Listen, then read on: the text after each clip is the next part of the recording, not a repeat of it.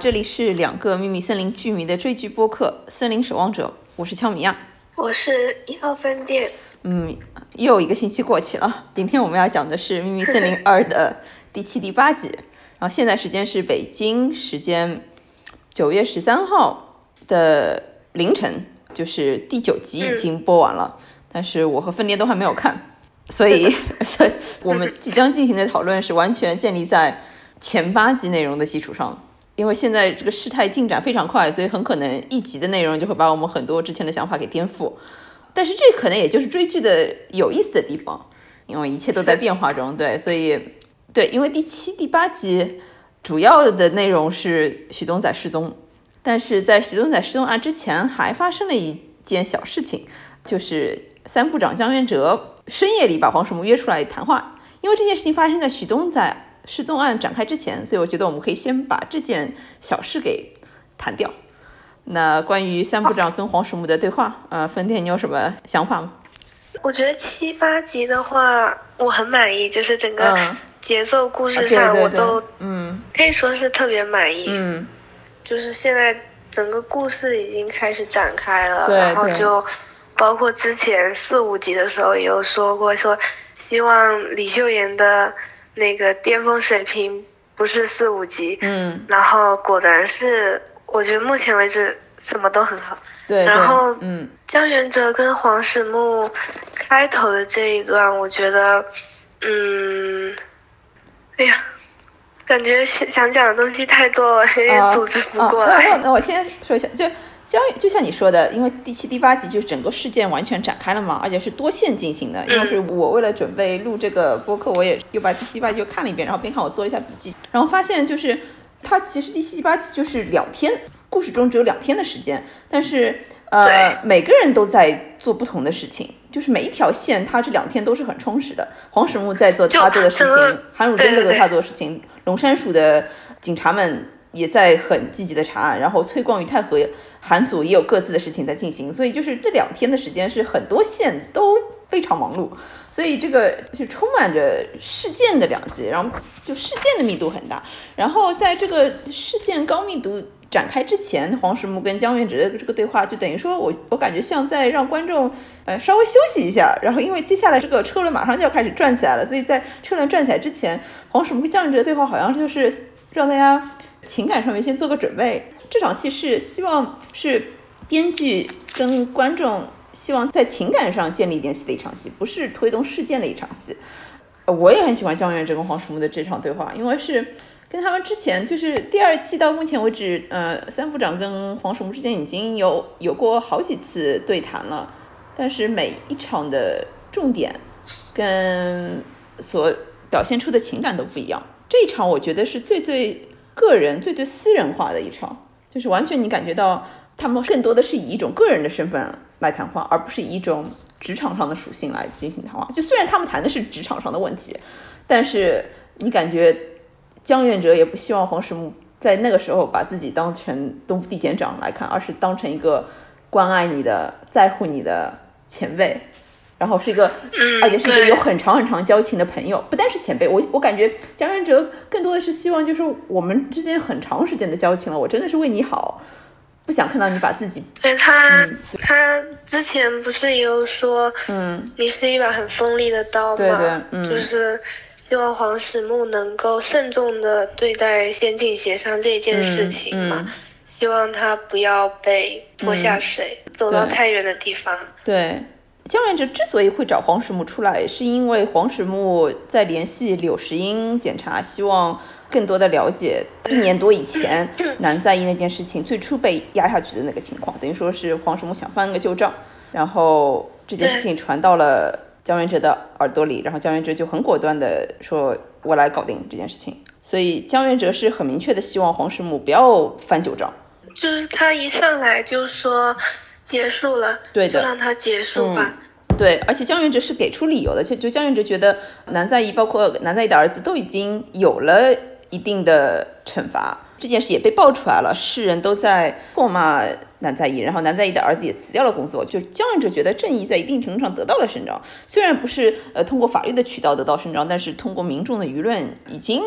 伸张了一定程度的正义，但是黄石木马上。就表明他觉得没有结束。就是你觉得黄始木他到底在追求一种怎样的结束？你觉得到了一个什么程度，黄始木觉得我满意了，我可以收手了？你觉得黄始木的目的是什么？江元哲问他说：“挖出来的理由是什么？”那黄始木他说：“嗯，为什么需要理由？如果各自的起点不同，起码得有通过努力能赶超的平等终点。”他搬出了南在议员参选的时候承诺保障青年就业机会时说的话。嗯，我觉得他本身也是认同这个观点的。嗯，就如果说各自的起点不同，起码得通过努力能赶超的平等终点。嗯，我觉得因为是他也知道说，像他身边有徐东仔这样的同事。嗯，虽然黄石木跟徐东仔他们就是有差异嘛，嗯，学历上啊或者是什么，嗯。家庭条件上是有差异，但是徐东仔还是有通过司法考试，嗯，而且成为了检察官，嗯。那他后面还问张元哲说，如果律师考试不合格的人，因为是议员的儿子就穿上了检察官袍，您还会说这种话吗？嗯，我觉得他这句话就是他的一个观点，对，他没有说是因为什么理由他想要去把这种事情挖出来，嗯，翻旧账，他只是觉得。不可以这么做。对啊，你提到许东仔，我觉得很有意思，因为我我也没有想到，就是黄始木在说这个话的时候，是想到自己身边的人，像许东仔这样的人，是等于说是因为有了一个公平竞争的平台，才能够到现在的位置。这个我之前没有想到，但是我觉得你这么一说，我又觉得很有道理。因为江远哲在说一些话的时候，你明显可以感觉到江远哲的成长背景跟许东仔是不一样的。就是江远哲很随意的说出来啊，虽然有人。开后门，但是会选上的人还是会被选上啊！就是就江源哲很轻而易举的说了，随口说了这么一句话，就说明江源哲他可能不是像许东仔这样从完全没有背景的情况下走到现在的位置的。江源哲可能我猜想是一个就比较舒适的环境下，可能从小到大没有经历过什么特别大的不公平，所以他才会有一点天真的认为优秀的人还是会被选上。就是江源哲他没有意识到这个不公平已经是。体制化了，就是就像就像黄什木指出的，就是就不单是起点不公平，现在连终点也不公平。就如果起点不公平，就起点不公平，你很难纠正，因为大家家庭背景不是一夜之间就可以拉平的。但是你如果能保证终点一致的话，那至少还可以给人给这个寒门学子一个就是一个努力的一个奔头。但是如果你终点也是不平等的话，那就公平就完全无从谈起。所以这个我觉得是江润哲自己都没有想到的一点，就你可以反映得出，就是江润哲在说某些话的时候，也是受到他自身成长环境的一定的局限的。对，就是我觉得黄始木他开始是他他这一季开始他会有，就是替从其他人就是。各种各样人的角度，他来思考这件事情。他没有像第一季那样，就是包括你说的这件事情里面说，江元哲他在这种方面上他会有点天真的想法嘛，是因为他根本他没有像徐东仔是那样是地方出身的，然后又是贫困家庭，嗯，所以他是没有办法体会到的。对，那第一季的时候，黄始木不是被韩如生说你在面对徐东仔的时候有一种优越感，嗯，就是说。就如果我查不到的东西，那徐东仔肯定查不到。对，韩如真不是指出他有这样子的一个优越感嘛，就是那一一点。嗯。然后他那个时候他就有意识到说，啊，原来是这种就是优越感。对。然后韩如真就有提醒他说，你不要忘记徐东仔也是司法考试出身的人呢。嗯。就那个时候他的表情是有点。就若有所思的，我觉得他的改变应该是从那个时候开始，包括第一季最后不是说他开始尝试信任徐东仔嘛？嗯，对。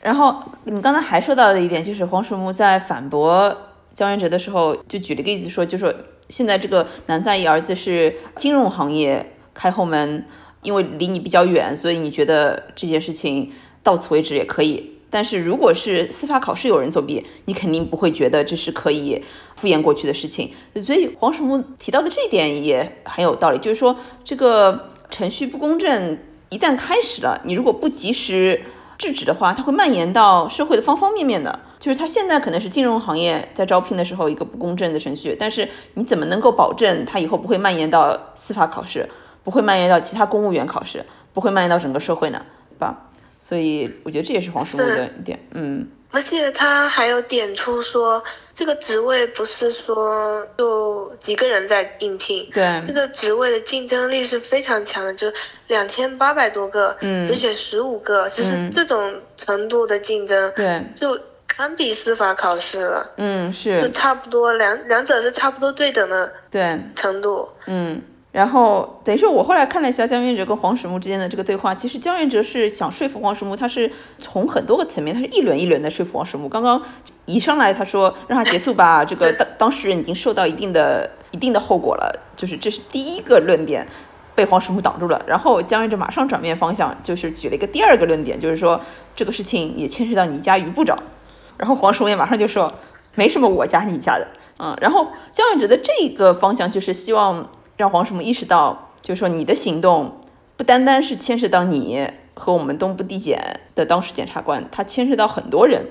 就是他想让黄始木意识到你这个行动是有别的延伸效应的。对，然后他还举了个例子嘛，对的，说检举政治人嘛，嗯，就别提说那个让那个人提受处罚，那个检察官本身还被起诉了，嗯，然后还被惩戒，然后对着黄石木说。难道你自己可以逃脱吗？就是意思是说，如果这样子下去的话，他可能很有可能某一天也像那个被惩戒的检察官一样，嗯，就给他暗示了。但是黄石木他说，他一开始来找江原哲的时候就没有打算想要拜托他什么的。嗯，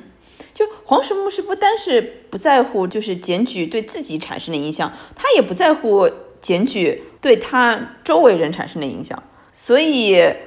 江源哲接下来才会说：“啊，你到了这个年纪，有些事情你应该懂了。你把周围的人搞得这么累，你开心吗？对吧？”就是江源哲想让黄始木知道，这个事情不但影响你自己，它影响你周围的人。黄始木马上又反驳说：“他不管长到多大都不会懂，到了那个年纪应该懂的事情。而且他也说，他不是因为开心才这么做的。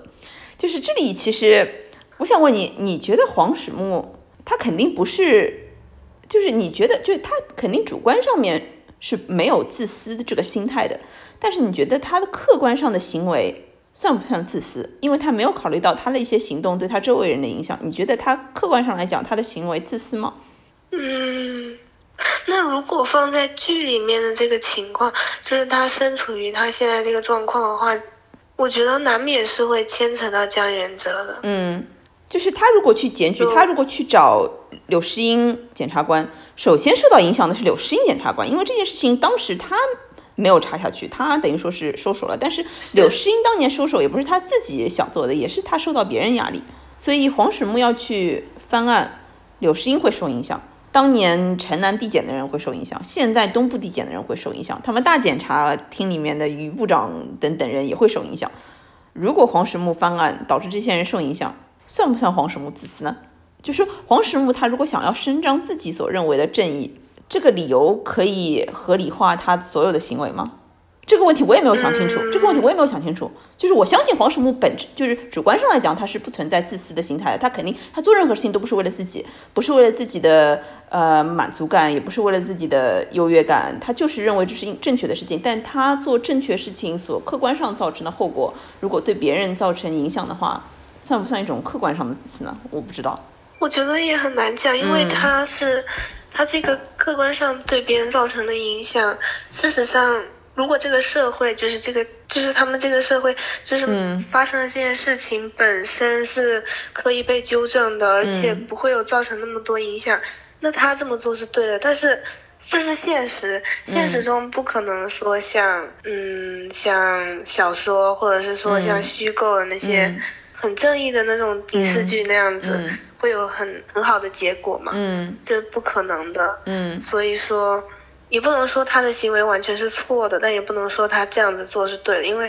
他这些行为会影响到其他人。对对，而且你可以感觉到黄始木他是意识到这一点的，所以他才会问江元哲：“看来我让检察长您很累啊。”之前应该也是如此吧？就是黄始木他是意识到，这里是很少有的黄始木他主动的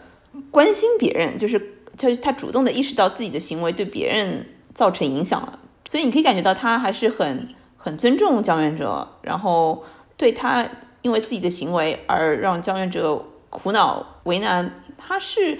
有意识的。但是这个意识是不是愧疚，我觉得说不清。你有没有想起来之前就是他跟他自己原生家庭，他对对对，他妈妈不是对他说，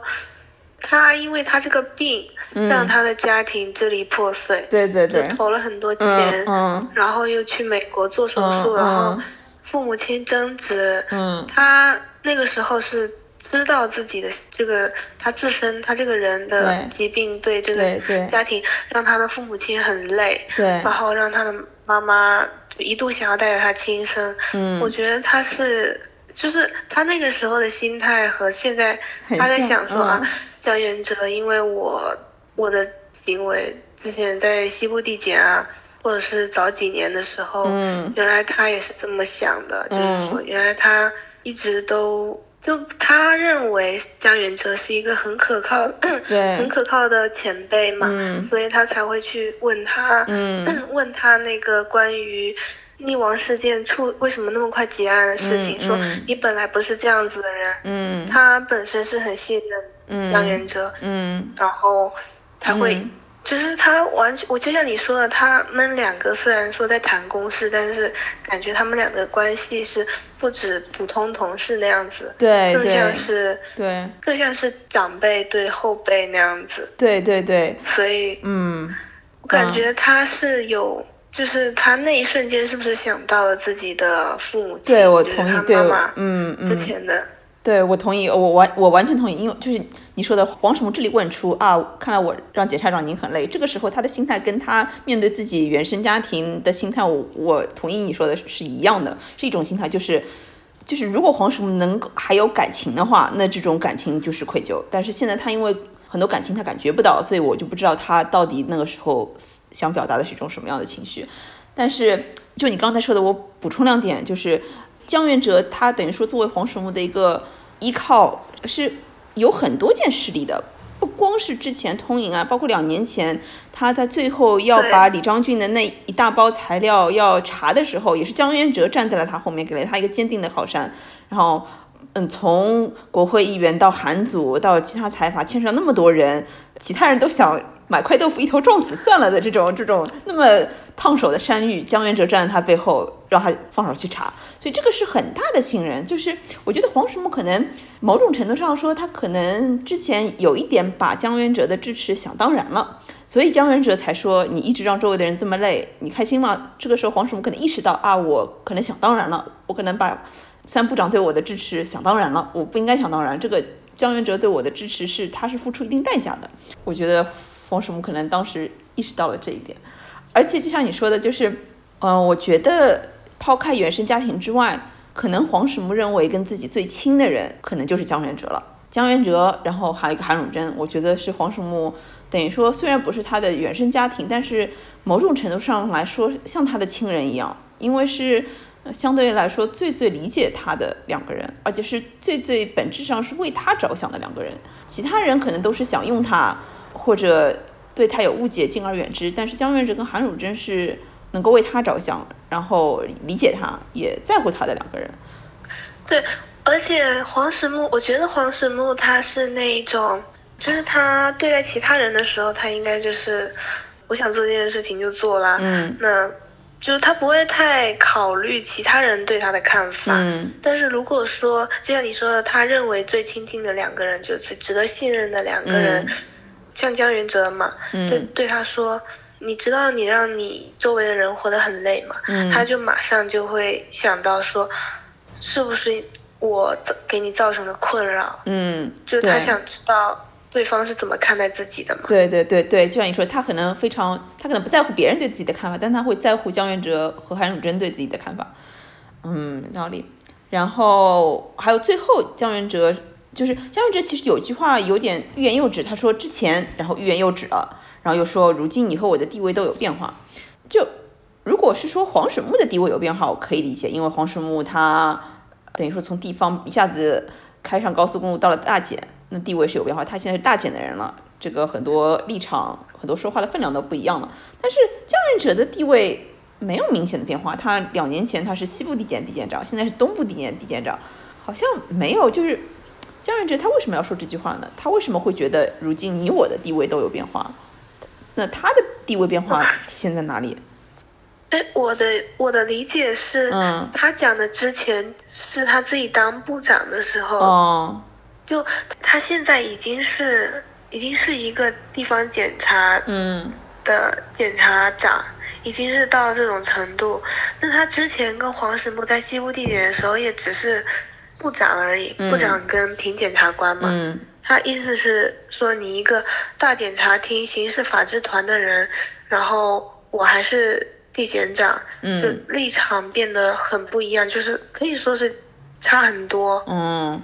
所以你觉得他的之前是指非常之前，就是很就第一季的前半部，他还是一个部长的时候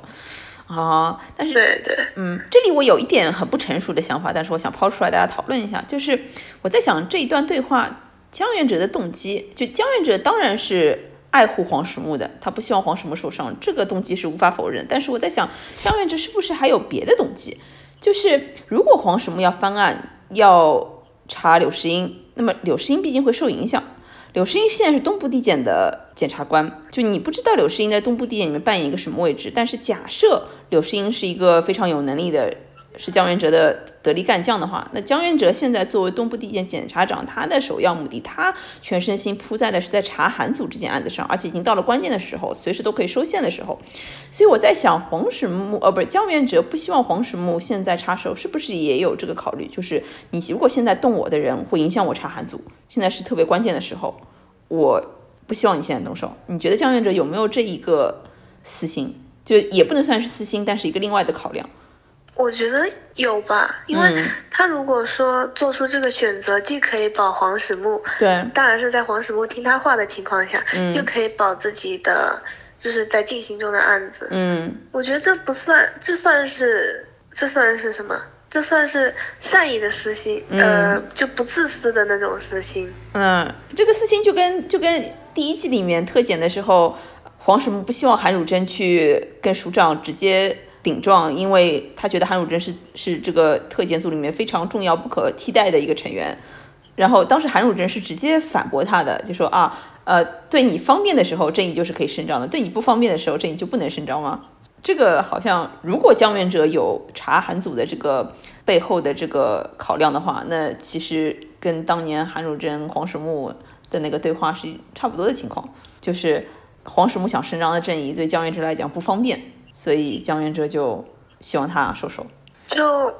也可以说先收手，也可以说对割一割，然后过阵子再那个，对吧？对，所以你会感觉又有点嗯像崔光跟对对对韩是说的，对对，所以你会感觉到江源哲跟崔光这样的人，都是他们觉得正义有轻重缓急之分，事情有大有小，有些事情跟另一些事情相比就是可以忽略的。但是对黄水木来讲，和原来的韩汝珍来讲，现在的韩汝珍比较难受，但是对原来的韩汝珍跟现在的黄沈木来讲，这个正义不正义是没有大小之分的，是一个等于说是比较二元的一个事情。嗯，那好，对于黄石木跟江源之间对话，我们还有什么想说的吗？哦，对他嗯最后说，江源哲最后跟他讲说，就黄黄世木不是说他也不是乐意才这么做，嗯那江源哲就是说那不做就是了，对对对往那边走就是嗯了。嗯嗯他抛出这个回答的时候，黄世木回去开车的时候，他也在想这句话，嗯因为他认为他的天职就是检察官嘛，嗯他想不出来他还能适合做什么。嗯那嗯江源哲说：“你不要做嘛，嗯你往其他地方走，反正不要往这边走。嗯那黄石木他其实很，他也很想知道，我觉得他应该也是很想知道江源哲他这句话的意思是说让他往那边走。嗯。我对江源哲最后那句话的解读倒是就就是江源哲一上来想说服黄石木，他是准备了一些论点的，他一个个来，他到最后他没有了，所以最后一句话他说那你就不要查嘛，你不要查。我觉得他是是有一点就是等于说是像用感情来说服你了，已经是，就是对，但是黄石木嗯无法理解。对对对，就是江月哲到最后他应该往哪走？对，就就我觉得江月哲就差没有说出念在我们这么多年的情分上，你 就不要做了。这种我觉得真的完全是他最后就是一种，完全是情感上面来说服你，完全是在对，就是嗯这句、这句台词本身就是就很那个，就很情感化。对对对，而且这个时候是我。呃，到目前为止看到江源哲最最弱势的一个情况下，就他之前江源哲在黄始木面前一直是有种权威的，就哪怕他还是个部长的时候，也是对黄始木是牢牢控制的，黄始木对他也是很敬畏的，虽然有时候会会有点调皮捣蛋，但是还是江源哲说一肯定是不二的这种。但是江源哲，你从来没有看到过江源哲像那个晚上那样这么放下身段，就真的像一个。老父亲一样，虽然这个他们之间年龄差距没有那么大，但你真的感觉像一个老父亲在那里，就说希望你不要再叛逆了，这种感觉。是，嗯，就是很看了，就是从第一季到现在，他第一次在黄世木面前，就是，嗯，就是已经，我感觉这一句话，就演员本身的表演也是对接近。劝呐，就差叹一口气了那种程度。是因为江源哲这个人物，对吧？他他不是一个特别严肃的人物，他至始至终都是有一点轻松幽默在里面的。所以你看到他，你会觉得很很安定，因为他不是一个那么苦情的人物，他一直是一个有一点调节剂成分的存在。但是在这场戏里面，你会感觉到江源哲原来有这么多苦恼，就是我感觉，就我作为观众的心态都有一点像像一个，就比如说。你小时候你觉得自己的爸爸是超人一样，然后突然有一天看到啊，原来自己的父亲也是会受伤，会很苦恼，会不知所措。突然看到他啊，原来不是一个那么正面积极像超人一样的形象，就是像那种感觉一样。像我第一次作为观众看到，原来江愿哲是工作到了半夜会一个人去喝酒解愁的这么一个看上去甚至是有一点无助的形象。就作为观众来讲，我也是第一次看到这么一个形象。原来江源者不是一个就是一天到晚会开开小玩笑、逗逗冷幽默的那种非常呃通融、呃非常让人亲近、让人信任的上司的形象。原来江源者不是万能的，江源者是就是他也是原来是那么脆弱的一个人，嗯。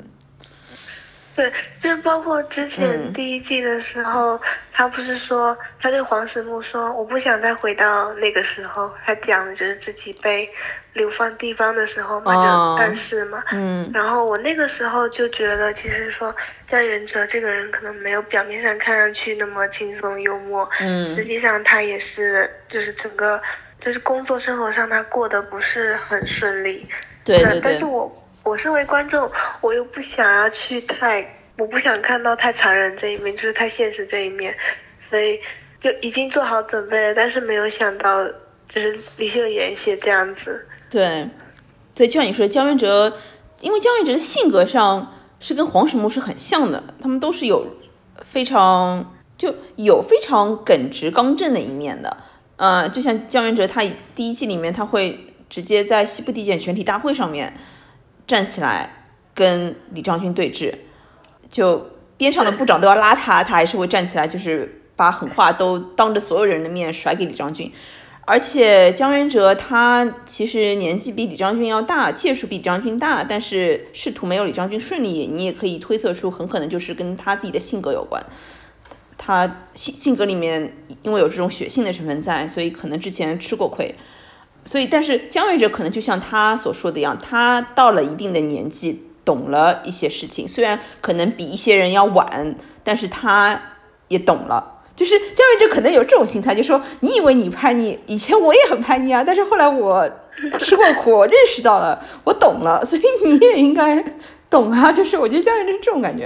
因为我相信姜维哲年轻的时候肯定也做过很多刚正不阿、非常非常非常血性的事情，嗯。对，他当时是，他是敬佩，他是，他是认可李昌俊的，就李昌俊无论是能力上啊还是其他方面，他是敬佩他的，但是他没有办法理解为什么李昌俊成为了财阀的那个女婿之后，他会有这种举动，他就觉得，就你怎么可以这样子，你怎么可以做出这种决定，嗯，就就一切都好像那么轻松，对，然后。还可以去青瓦台，就是他没有办法理解为什么李昌俊从那么嗯。嗯，就是那么正义检察官的就这样子一个人，怎么变成今天这样子？对，而且江云哲原来也是不会轻易收手的人，他也是就是当年那个永一财案特检组被解散之后，江云哲也在偷偷的继续查下去，所以江源哲现在反过来说让黄世木让他结束吧，这个让你觉得是非常意味深长的。就江源哲自己原来不是会轻易结束的人，但是现在却想要让黄始木有些事情算了吧，就是这种。哎呀，江源哲啊，又经历了一些岁月，就这么过去了。对对对。不过这场戏真的又又让我更喜欢江源哲了。对对对，这个角色真的被塑塑造的太好了。对，江源哲这个角色塑造非常好，而且江源哲这个人是这个人物是本来是很有可能就是沦为一个交代背景信息的工具人的。因为江元哲确实承担了很多交代背景信息的责任，但是但是因为李秀妍对他的认真塑造，所以江源哲这个人非常鲜活，非常有血有肉，而且是让观众来讲是一个情感上的寄托，因为观众很难把情感寄托在像黄始木这种人身上，因为黄始木他就冷冰冰的一块，也不是冷冰冰，他就是一块木头，他就你对一块木头你很难寄托感情，但 是但是像江源哲这样的人，你真的会觉得啊。他只要他在那里，秘密森林就还是那个秘密森林，就是这种感觉。就只要江源者在那里，事情不会变得太差。就是江源者有这种安心感，让你觉得，嗯嗯。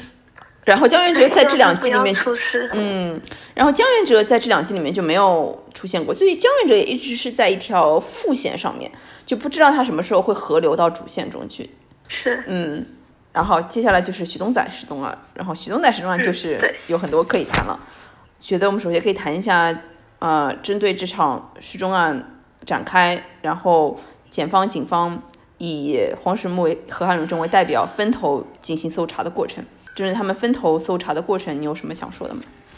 我觉得就是他们一开始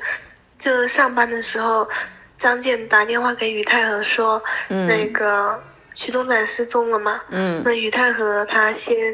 看了一眼黄世木，把手机移开了，嗯，然后再问了一遍，确定是这样子吗？嗯，然后再跟黄世木说，啊，那徐东仔这个人跟我约了见面，他为什么还不来？然后也是就是失踪出事出事情了嘛？嗯，我就觉得这个这个动作写的很好，就是他在确认这件事情是可不可以跟黄世木说的。嗯，对。就这件事情，我就觉得许宗仔这个案子其实它有一定的特殊性，因为我的印象是一般情况下，如果有一个案件发生了，那这个所在地的警署负责搜查，然后是由这个所在地警署上面相对的地检负责指挥调查。但是这件事情因为它的特殊性，所以你感觉到检方跟警方之间似乎不存在一个直接的检方领导警方的这样一个配置。就好像对他们对吧？像在抢，他们好像就像平头进行一样。就这件事情，龙山署是进行实地调查、具体的现场调查什么的，但是你感觉警察厅也在指挥，然后大检这边也参与，但是大检对于这件事情不存在一个直接指挥的作用，就大检也在从一政府地检那条线开始查，所以这个案件展开的过程，我在猜想是不是李秀妍也在通过这个。许东仔失踪案在探讨一种另外的检警之间查案的协作方式，因为检警之间搜查权改革其实就是要调整一个检方永远领导警方的这样一个模式，所以我在想，是不是李秋妍在这里就在试验一下，呃，警方跟检方之间是否可以存在另一种合作形式，就像现在这样，双方其实对这个案件都是有主动搜查的指挥的权利的。然后之间不存在一个明显的谁领导谁的关系，你觉得呢？对我，嗯，对我也是这么觉得，就是包括，嗯，他整个情节两条线的推动上也没有说有直接的接触部分嘛？对对对。他比如说检方这边派人去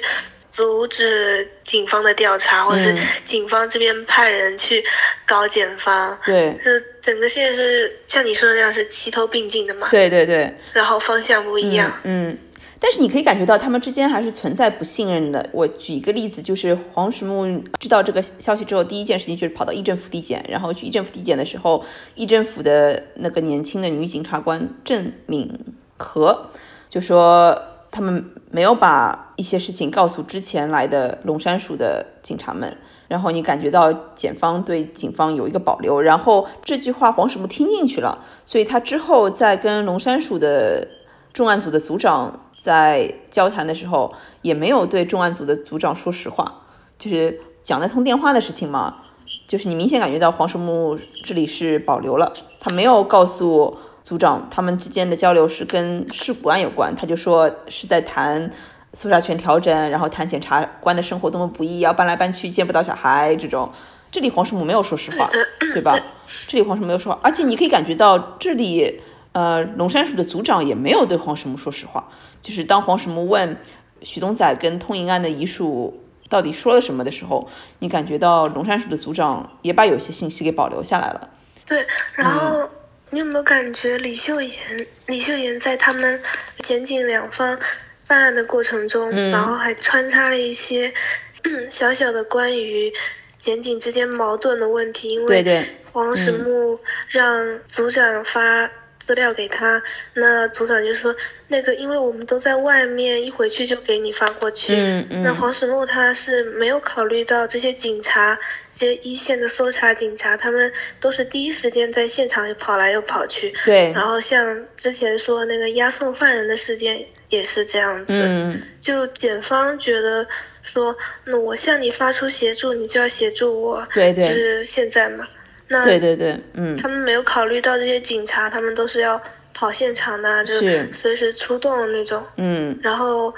那。黄石木就说：“那我亲自过去吧。”就是说，说他等一会儿要去梳理。那组长又很意外啊，竟然有检察官啊亲自来我们这边拿资料。对，你可以感觉到，就是黄石木跟这个龙山署的组长，他们都是受到以往这个体制这个惯性的影响。就是黄石木他可能不是说他主观上面不尊重一线刑警，他可能是习惯了，他觉得。叫一线刑警把资料送上来是就是一个习惯性的行为，他可能想都没有怎么想。对。然后，然后包括龙山署的组长也是，他可能原来的印象里一直是，就他对于检察官亲自到警署里面拿资料这件事情非常意外，就是跟他原来的习惯完全不一样。他也有一点，也不能说受宠若惊，但是是有一点感觉好像像你亲自来临，我们非常不好意思这种感觉。对。嗯，对对对。嗯。然后他。在黄神木去署里面的时候，他谈完就是拿资料走，他说：“等一下，等一下，还没有，这个是原件，都还没复印完，就是习惯性就是拿走了嘛。”对对对对对。然后还有就是他一开始说那个组长在抱怨嘛，说：“啊，这该死的海底捞针，又没有办法申请令状，挨家挨户的搜。嗯。然后我们除了现场还有别的指望吗？嗯。他就是。”就他们在查案的过程中有很多反映检警之间就是他们这个制度的矛盾。对对对，就像你说的，就是李秀妍在几集之前检警协商会上面借用人物之口点出的点，在这个许东仔这个案件查案的过程中都反映到了。就是之前检警协商会上面，于太和提到一点，就是说警察跟检方最大的不同就是警察跟普通百姓接触面不一样，警察一直在接触普通民众。所以这点是我们需要考虑的点。然后在许东仔案呃当中有一个一晃而过的镜头，不知道你注意到没有？就是韩汝珍跑跑到浦光东的现场，然后在就是走过现场过程中，然后边上听到有一个刑警在按门铃。找一家人家问话，跟你说，对对对，然后那个好像是个年轻妈妈出来就说，哎呀，怎么又来问小孩刚睡着什么？对对对，你会感觉到啊，一线警一线警察在跟民众接触过程中，确实会有时候无意间的会产生一种矛盾，然后并不是说警方要有意扰民，但是有时候可能跟查案跟照顾民众之间对很难两全，对对对，所以感觉到李秀媛真的很用心，她这个。就一闪而过的镜头，一晃而过的一句话，其实都是有用意的，对，对。然后令状的事情嘛，令状的事情，不光是警方这边在想着要申请令状，检方这边也想申请令状，就是是由议政府的那个年轻的女长女检察官提出来的，就是他的意思就是好像就说，如果可以申请到令状，如果可以直接搜，那么他们的工作就会轻松很多，因为你如果没有令状不能搜，你很多只能间接的去查，对。对，而且他有提到说。我觉得我们可以申请令状嘛？他对黄石木说，嗯，说毕竟是现职检察官失踪了，法律那边肯定会通融些吧。对对对，嗯。然后黄石木就说，如果是现职警察在内部调调查一名检察官时失踪，嗯，那警方跟你要搜查令，押扣搜查那位检察官的话，你会同意吗？你会同意申请令状吗？嗯，单凭这一点，嗯，女检察官就说。应该会让他们补充调查。嗯，就是他以他检察官的身份，他觉得是会让补充调查。但如果说是像徐东仔今天这件事情的话，他觉得法院那边会通融一下。对对，你会感觉到就是像郑敏和这样一个比较年轻的检察官，他还是会在无意之中觉得法律会对检察官这样的人好像可以有特例一样，就是就像他们自己等于说是法律专业人士，都会有时候无意识的产生这种有偏颇的这种观点。他后面又说。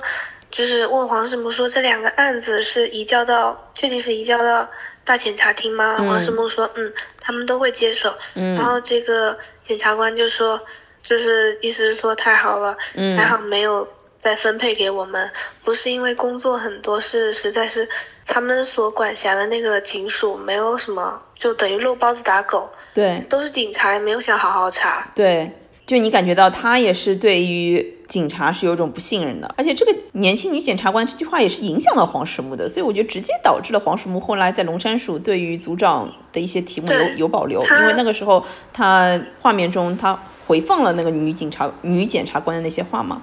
然后黄石木也是在最后不小心撞到椅子，看到韩汝珍给辣椒酱的那句话那幅画的时候，才联想到，才重新意识到还是有很多警察是认真查案的。就黄石木那个时候可能是有一个内心有一个小小的自我反省，就是觉得嗯，对自己之前对于警察像一棒子打死一样的这种偏见也是不合理的。对对，嗯，就他虽然说是外派人员嘛，就是在龙山署那边，但是他是很信任这些韩如珍他们重案组的那些同事们，对，就包括组长啊什么的。他是很信任这几位警察的，嗯，就在黄石路的认知里面，这些警察就龙山署的这些警察是很认真，就是很负责的人警察，是是，不像这位检察官说的，都是警察没地方会好好查。对，好，对，所以就是我觉得这个查许东仔这个案确实非常有意思，因为黄石木跟韩汝珍之间。他们之间的合作不是说是就是是先讲好合作，他们是查着查着就是到了同一个地方，就他们没有约好说我们在蒲光东现场会合，而是两个人不约而同到了蒲光东现场，然后现在都到现大家都到现场了，那我们就一起推理吧，然后然后又一起顺势去了议政府找东斗川前署长，然后你就你会感觉到就是他们之间的合作也跟以前不一样，就以前好像第一季里面他们等于说是。怎么个不一样？法呢我想想看，第一季里面他们，对第一季里面他们等于说是是暗中有一个默契，我们之间要互查，因为他们对自己的组织都不信任。第一季里面黄石木也不信任自己西部地检的一些同事，然后韩汝珍也不太信任龙山署的一些同事，然后他们觉得我们两个人联手查明真相，这跟现在的情况有点不一样，因为现在他们对于自己的，至少韩汝珍这边对于自己的组织还是有信任在的。就现在，他们其实都是有一点想，就是他们都是想证明自己自己组织的能力的，所以他们现在，但是他们又又不排斥跟对方合作，所以他们现在这种合作，呃，等于说是更加怎么说呢？我也说不清到底跟第一季的区别核心在哪里，但是你感觉到背景不一样了，就背景不一样了，嗯，就是很有意思的，就是你说的这一点，就是他们两个。信任自己的组织，然后但是他们又不排斥。我感觉就是黄石木、韩如真他们之间可以说是独有的，对，独有的共助关系。嗯，某种程度上的独有的默契。嗯，第一季的时候是黄始木是西部地点人嘛，嗯，就是从这个关系上看，他是韩如真的上司，就是他可以去，嗯，是，就是让他当自己的搜查官这样子。但是第二季的话，他们两个的关系是已经是。对立，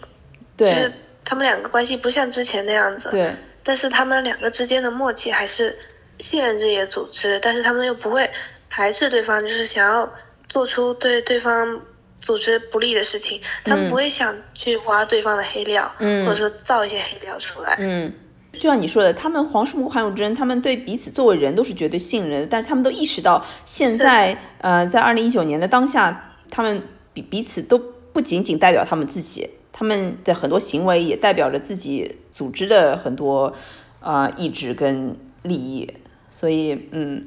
就虽然说呃立场上变了很多，但是他们之间呃怎么说，就是他们之间相处的方式就是他们是尊重对方的，对对对对对，就他们不会因那肯定是为说对，呃立场改变了，然后嗯，我就就那种态度。嗯，我觉得第嗯二季在这一点上处理的很好。嗯，对我我这个还是要继续琢磨琢磨，就是他们之间两个人的合作关系跟第一季到底有什么区别？对，就是嗯，就是你第感觉第一季里面他们像两个，也不能说两个小朋友，但是你会觉得好像就是就是分工合嗯作，然后又比如说对方抛出一个抛出一个想法，那另外一边会去接，然后他们两个又会自己嗯。讨论、讨论出办法，嗯。然后就开始实施，然后整个实施的过程中，他们两个是非常配合的，不是说我来配合你，你来配合我，对对是他们两个是属于两个相向的，对。就是他们是属于真正的共助关系。嗯嗯，我我想到一个可能一个区别，就是你第一季里面，你就是第一季里面他们两个人都是可以感觉到这个恶的来源在哪里。就是第一季里面，他们嗯两个人都是像小虾米扳倒大金鱼一样，就他们知道这个大金鱼在哪里，谁是大金鱼。西部地检也有，警察署里面也有，就他们作为两个小虾米，是等于说是两个人互相合作。然后这一季局势是完全不一样的，就是他们也不再是小虾米了。然后呢，这个金鱼也不知道谁是金鱼，也不知道在哪里，就是这个恶的来源没有那么明确，就是真的像一团迷雾，你不知道要对抗谁。就知道，就感觉得到有不公正在哪里，有不正义在哪里，有人在做不义的事情，但是没有那么明显。你觉得呢？嗯我觉得是，嗯是这样子的，就是他们第一季的时候，就是有很多很多次行动嘛，就是共助行动，嗯说黄神木就是说要不要我们来，哦对，是韩如真说要不要我们来一场赶兔子，嗯，就是对，他们嗯。就是很多行动，他们都是目标明确，对对对然后嗯。计划也是嗯，非常明确，但是他们这一季的话，很多都是不知道方向在哪里，对对对。但是只是知道入口在哪，他们就嗯。开始查，以自己的方式在那边查，嗯。方向也不一样。嗯，对。那好，接下来我们就可以聊一下许东仔案的嫌疑人。我们可以把所有相关的人都挨个讨论一遍。然后我想按照一个许东仔身边距离远近来谈。哦，我哦，我觉得之前在讨论嫌疑人之前，我们现在可以讨论一下，就是先不不讨论到底是谁，但是这个这个这个模糊的罪犯，他的作为这个罪犯的动机是什么？就是你明显可以感觉到这个罪犯不希望许东仔有生命危险。我觉得这个罪犯的目的不是说要杀掉许东仔，你觉得呢？我觉得好像这个罪犯的目的不是许东仔的生命，因为如果是许东仔生命的话，他他可以他可以悄无声息的把这件事情做完。你可以明显感觉到这个罪犯他的目的是希望这件事情被越多的人知道越好，你觉得呢？嗯，而且他还是他还系了领带嘛，预告里对对对面他还系了领带，嗯，就做到这种程度上的话，应该是想要引起什么轰动，对的，就引起什么热点，对对，他肯定是希望但是他不想要真的要徐东仔的命。对他肯定是不希望要许东仔命，然后他是希望引起热点，但是我觉得不清楚的就是你不知道这个罪犯他到底希望引起民众关注哪件事情，对吧？就是嗯他到底是希望引起民众关注统银案，还是关注大田地检长案，还是关注事故案？这点我们不知道。对，而且最后最后这个这个剧情最后不是牵扯到了现现职警察绑架检察官，对已，经牵扯到这种程度，已经是非常重磅级了吧？嗯重磅级的程度，包括我自己在看的时候，我是没有想到会有这种发展，就是就完全没有想到说，就是李秀妍她会把这个线这样竟然合并到一起，直接把检警的矛盾推向，嗯。算是推向非常高的一个热度。对，就是这个罪犯不知道是他自己还是有共犯，反正把这个调查近况给爆出来了。就是说，现在因为徐东在失踪这件事情是警察在被接受调查，就这这件事情一爆出来，就把检警的矛盾完全推到了最高，最最尖锐的那个状态。对的，所以这又是一个疑点，就是说这个罪犯如果如果是有帮凶的话，那至少是他们是接触得到，就他们应该是内部人士，一定有内部人士，否则不会知道这个搜查的进展的。要么是检方这边的人，要么是警方这边的人，但至少是知道，就是说现在这个是警察在被接受调查，因为一般民众是不会知道这个事情，除非除非当事人自己讲出去，除非接受调查的那些人自己讲出去，否则的话，只有警察跟检察里面的人才知道。对，而且他这一季的话，主题不是说都是共犯嘛？对对，我觉得肯定就是关于，嗯，就包括像第一季也是嘛，第一季说所有有动机的人都是嫌疑人嘛，对，就是跟他整个 slogan 它是完全符合的嘛，对对，围绕这个主题展开的嘛，嗯，所以我觉得我也很同意，就是说你说是来自要么是检方，要么是警方的共犯，对。那好，我们把嫌疑人嫌疑人现在挨个整理一下。首先是徐东仔的妻子，他身边最亲近的人，徐东仔的妻子，你觉得他在这个事件中扮演了什么角色？他就是你有没有注意到，就是那个一直给那个打字的嫌疑人一个特写，就是他打字的时候，嗯，他的手是没有指甲油的，但是徐东仔他妻子的。手指上是粉色的指甲油，然后是亮亮的那种，嗯很明显。嗯，所以我觉得他不可能是那个片段里面的人。嗯，但是也不排除是共犯。嗯，假设说徐东仔妻子是共犯，嗯，他可能不知道共犯的目的是什么，但是他是愿意协助这个行绑架徐东仔这个这个计划。嗯，就你可以感觉到徐东仔的妻子，他对徐东仔的感情是。让人想打上一个问号的，而且黄始木这里，我觉得黄始木他其实很，其实大家好像觉得黄始木好像什么事情都不懂，其实黄始木非常懂。他这个问徐东仔妻子的这一这个审问过程，你就会感觉到黄始木他非常，其实非常懂人事人情世故，一些普通人之间的感情的，所以他他是有意想要试探徐东仔夫妻之间感情是不是好，所以他就问出来，就他是主动问你。有交往对象吗？其实我我感觉黄始木并不是，并不感兴趣许东仔妻子是不是有外遇，他是感兴趣许东仔有没有外遇，因为他会感觉到许东仔妻子他会反驳，会反驳说你干嘛不去问许东仔他在外面干了什么？然后他妻子果然就这么反驳了。我觉得黄始木他这个问题其实是想要试探许东仔的私人关系，他他试探到了，就是就是这个就告诉我们一个很重要的信息，就是他妻子怀疑许东仔在外面有私人关系。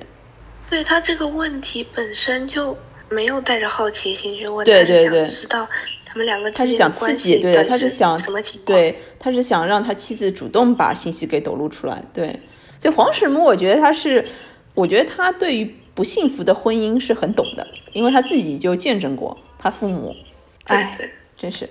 啊，所以那个有点让人心痛。哎呀。黄始木是他不一定懂幸福的人际关系，但是他一定懂不幸福的人际关系，啊，那个，但是许东仔的妻子他确实又，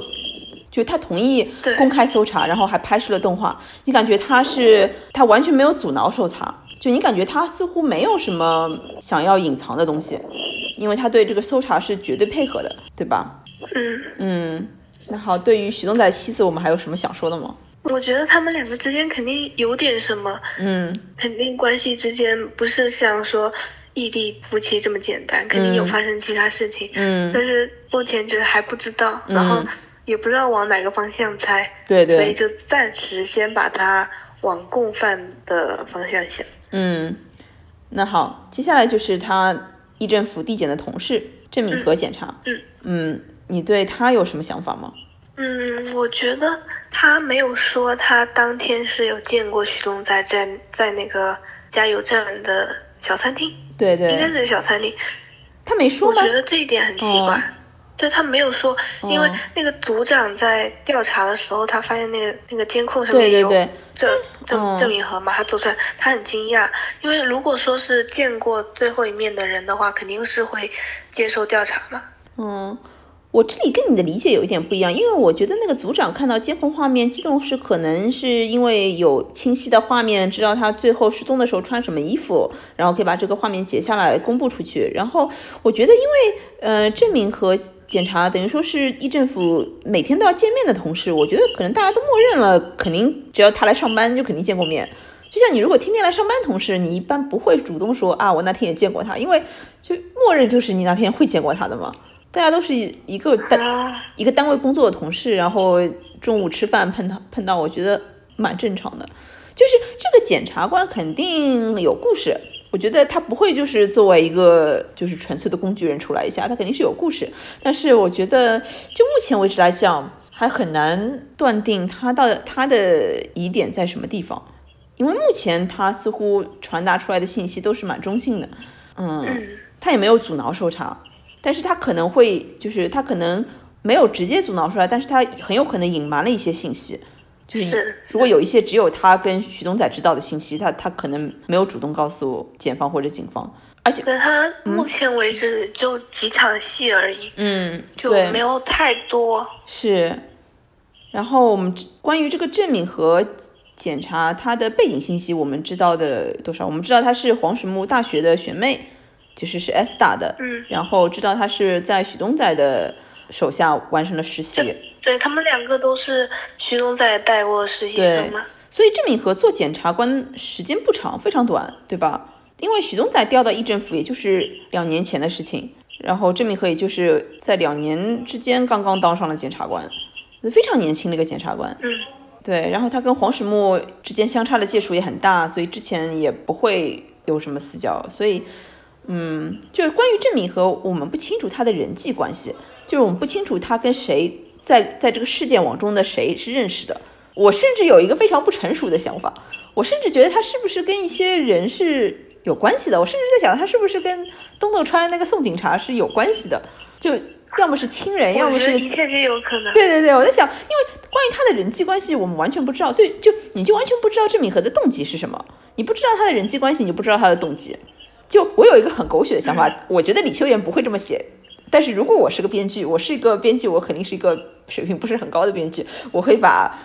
郑敏和编成是那个东斗川后来被降职到事故的宋警察的，要么就是如果是恋人的话就太狗血了，但是有一个什么有有一个什么私人关系，然后他可能是因为这件事情非常怀恨在心，然后会有个动机就是要帮宋警察平反，然后顺带把这这一连串的腐败都牵扯出来。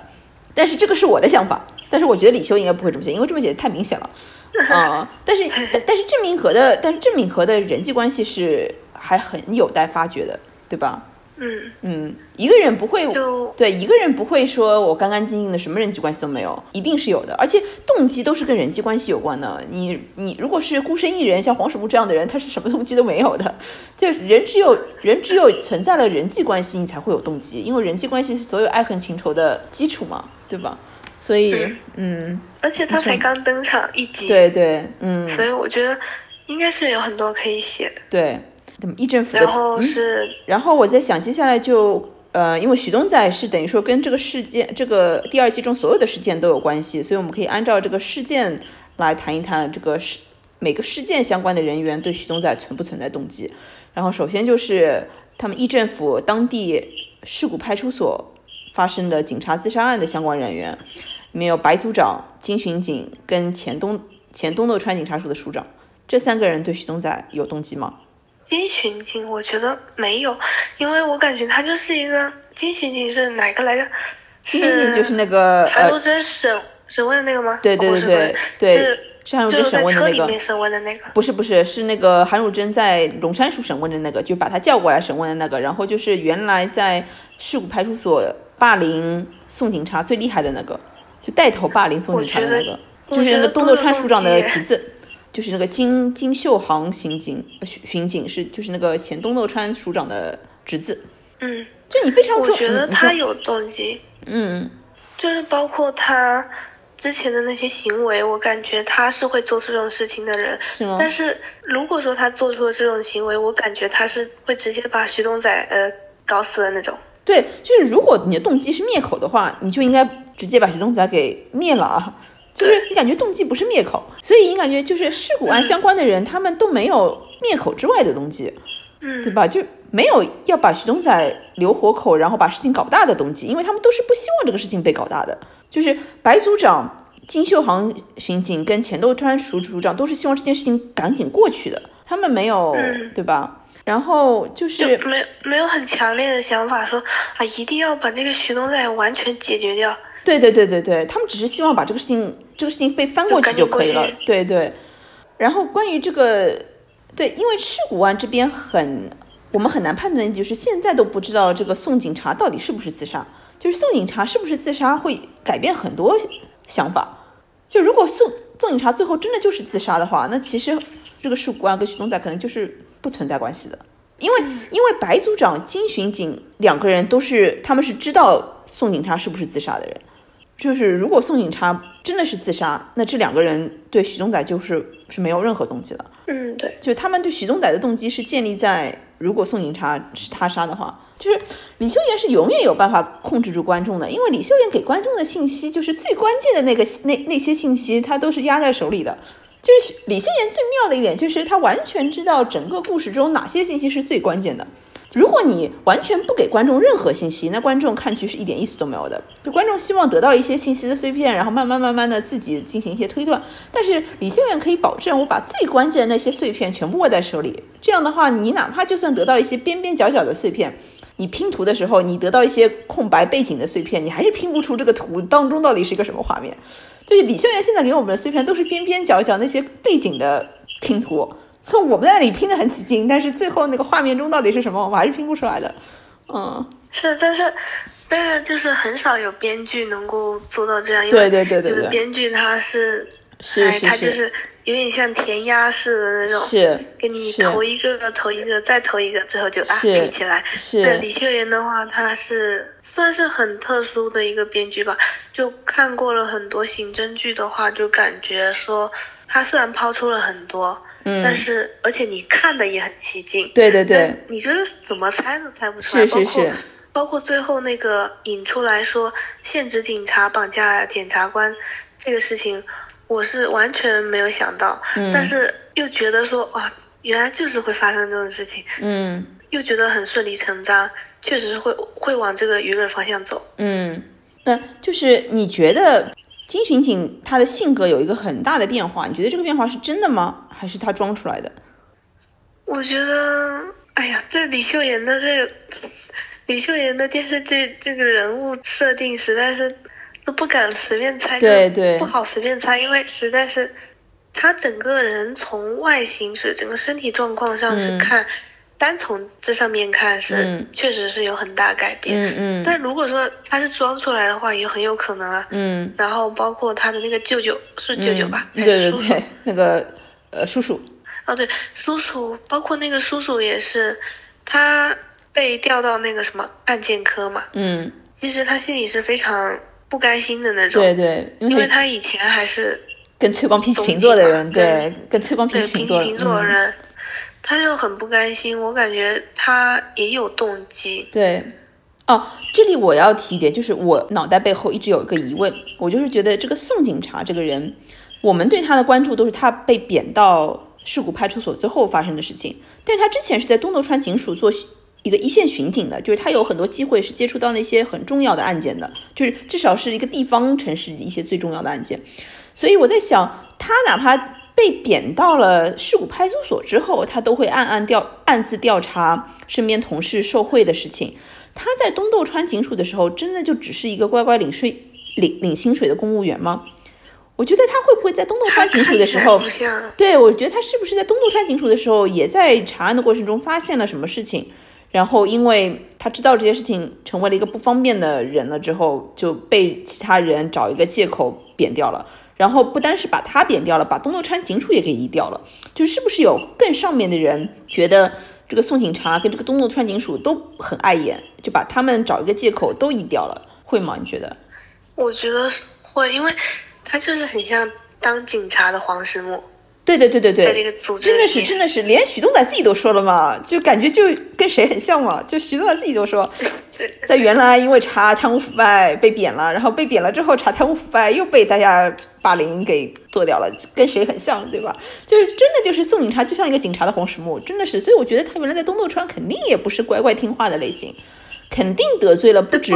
不止警察署长一个人，嗯，你说黄石木这检察官对。第十年次对。他这十年间真的是惹了太多麻烦，可以说，嗯，是麻烦加引号，是，是他挖了太多的腐败案件，对对，实在是让上面的人都很头疼嘛。是，而且东斗川署长在在被韩汝贞跟黄什么问话的时候，他也强调说，宋警察不是他调的。就是是别人把宋宁茶调到事故去的。我嗯，所以这里也是一个疑点，就是我觉得东豆川宋警察这个事情，目前李秀妍让我们看到的也只是一个碎片，就是他的人生也不会，就是宋警察的人生不是从到了事故派出所才开始的，他之前也有很自己的人生，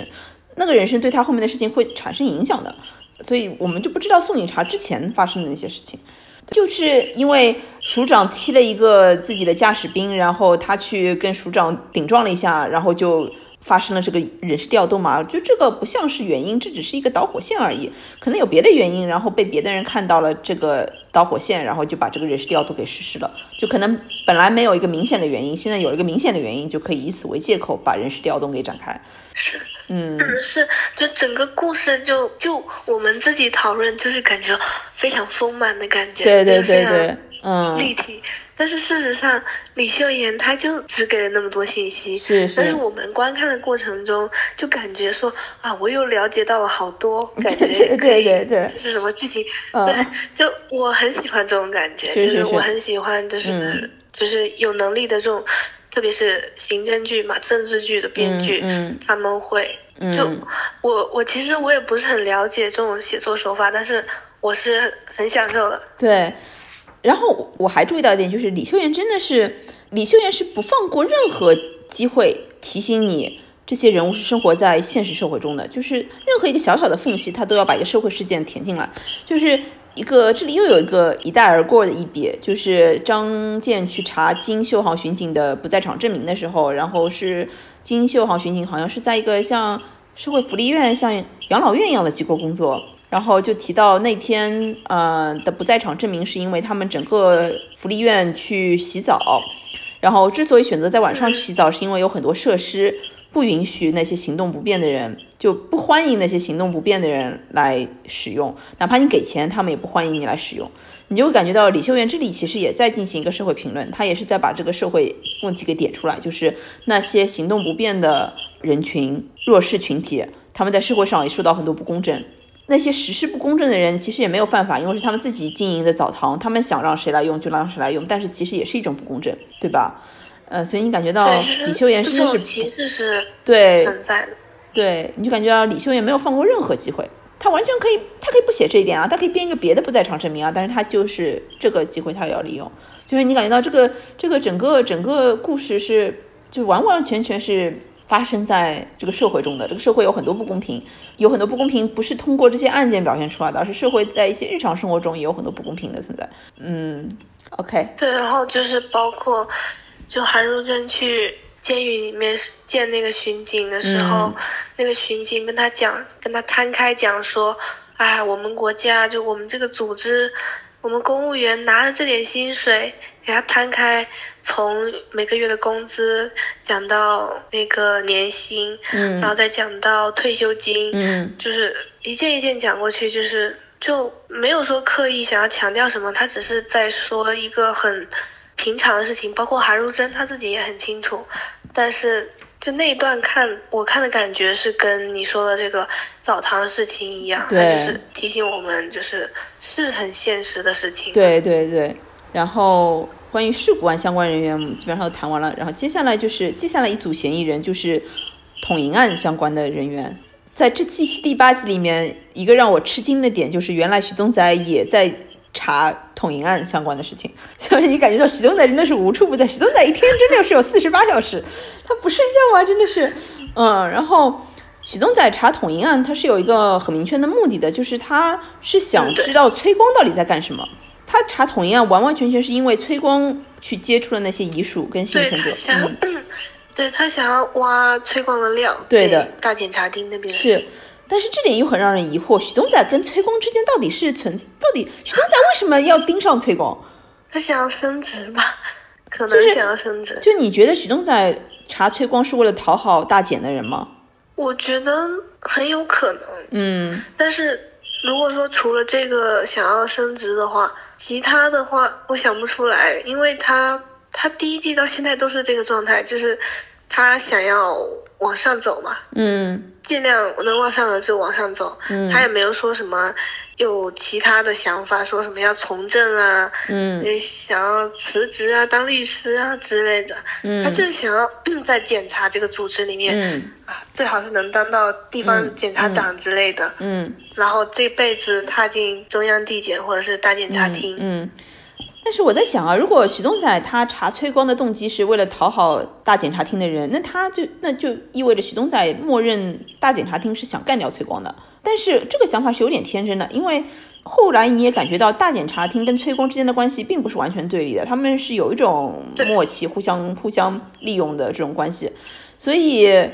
许宗载如果真的认为他如果把黑料交给大检察厅，大检察厅一定会想办法把崔光干掉，那许东仔是有点天真，而许东仔应该已经意识到大检察厅的意思了，因为他之前去找过于太和，然后于太和已经明确的跟他表示过，让他不要碰崔部长，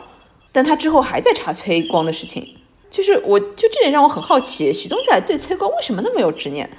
因为他觉得是猛料，最猛料。那什么猛料呢？就是嗯就你觉得，如果他真的查到崔光去鼓动那些遗属报检方黑料，这个算是崔光的猛料吗？似乎也很难讲啊，因为崔光毕竟没犯法，也没杀人。崔光如果他是去鼓动遗属，这个不算犯法啊，这个只是这个你可以说他是玩弄权术，但是。完全没有犯任何法，而且道德上你也很难讲说崔光做的这个事情不道德，因为遗属确实是有冤在，因为这件事情确实是检方以前管领域提早了结了，所以我感觉就是许宗在，就许宗在肯定是有他查崔光的合理的动机的，但是这个动机是什么，我们也目前不知道，就是为什么崔光这个人让许宗载那么放不下。对他查崔光之前待的那个东渡川的案件，嗯这个可以说得通。但是统营的话，统营的话确实是有点，对就是有点让人摸不着头绪。对，因因为比起东渡川的话，统营真的是像羽毛一样轻对对飘飘。对，所以有一个现在这个推上啊，包括嗯呃，大家观众之间有一个猜测，就是觉得是统银案的幸存者那个大学生把许东仔给绑了。你觉得这个推测怎么样？也有可能，我感觉都可嗯以说得通。就是我我们刚刚之前讨论，就是这个这个罪犯肯定是希望把这个事情搞大，让更多的人知道。哎，就是说统营案的相关人员是有这个动机的，他们他们是不想灭徐东仔的口的，他们是希望这件事情是希望通过徐东仔引起民众的注意的。这点上面，统营案的人有这个动机，事故案的人没有这个动机，所以统营案的人希望 希望得到民众舆论关注。但是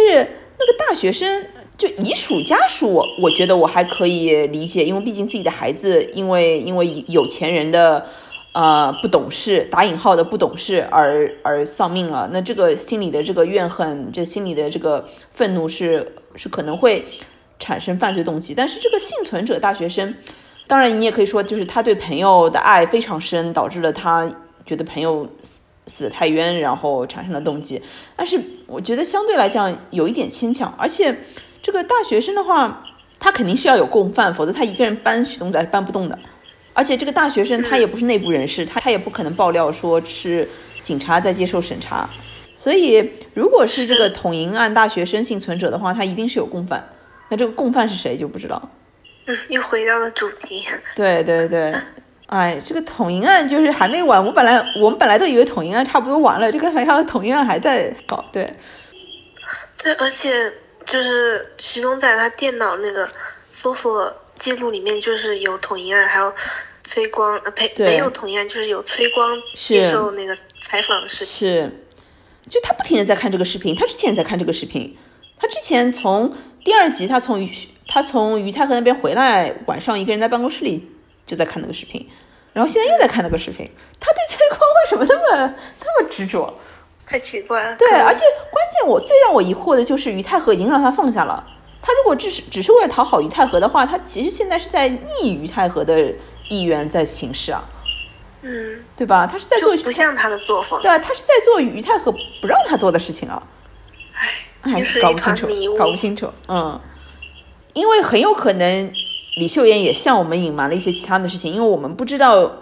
许东仔有没有接去接触别的人，就像黄，就像于太和说啊，就于太和跟黄石木说，呃，你跟徐东仔都在那里，我不能只听你的，我听了你的，我要去听听徐东仔的。所以我觉得徐东仔也不会只在找于太和这么一个靠山，我觉得徐东仔估计也也在想找几个靠山，因为你要想到首尔，回到首尔，你不能只指望一个人啊，你要你要多多接触，然后说不定有哪个就是分散一下风险什么的，所以很可能徐东仔也接触了别人，我们不知道而已。哎，说不定徐东仔是接触了，对啊。有可能，对啊，然后徐东仔可能去接触了南在义啊，什么也有可能的，我们不知道而已。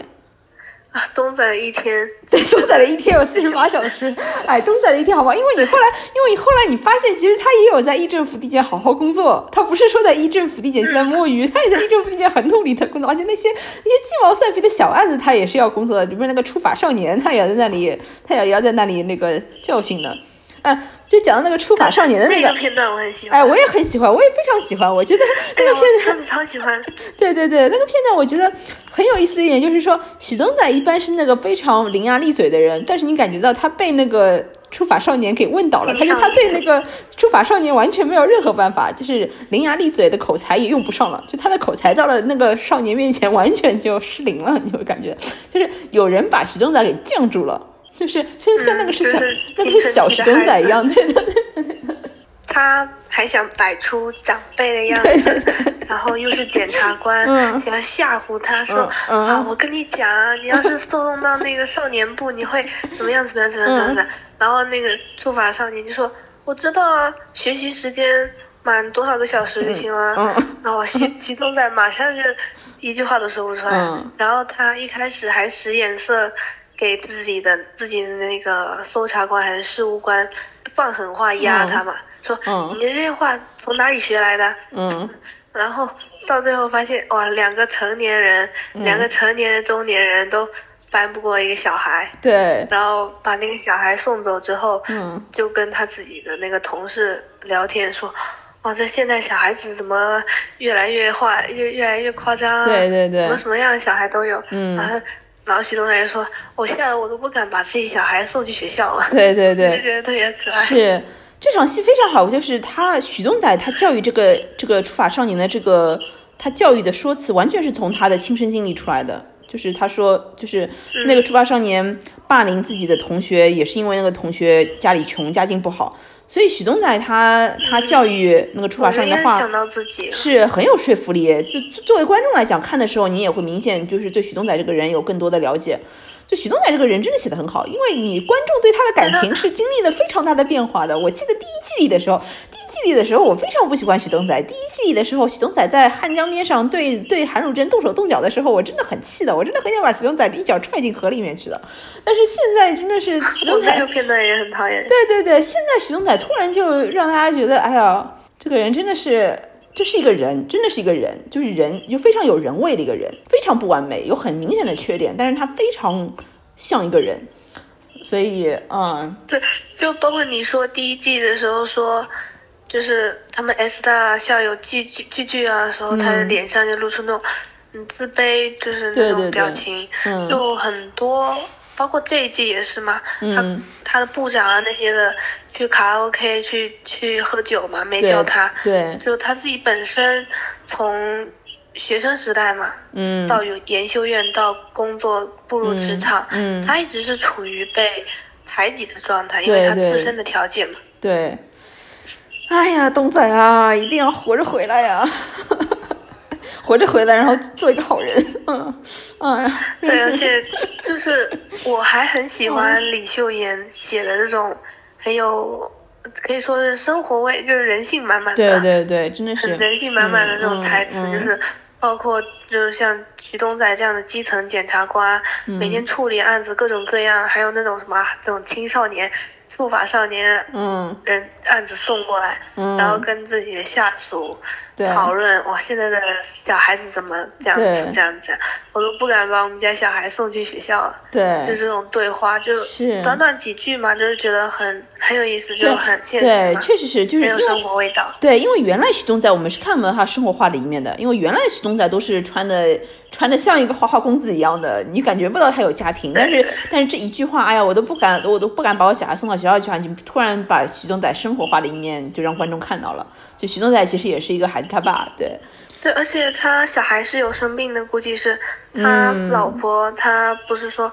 怕小孩子受惊啊之类的。嗯。然后徐东仔的电脑，就是他那个电脑系统里面，嗯，搜索记录就是有就关于儿童患的那个传染病嘛。对对。就是有关于这种，就是这个关键词，我就觉得啊，真的是，哎，真的很不容易啊，真是，哎呀。然后关于统一案相关的人员，我们也谈完了。就最后一组嫌疑人，就是跟大田地检长案相关的人员。然后这组人里面有崔光、于太和跟韩祖、李延在、李承载这些。然后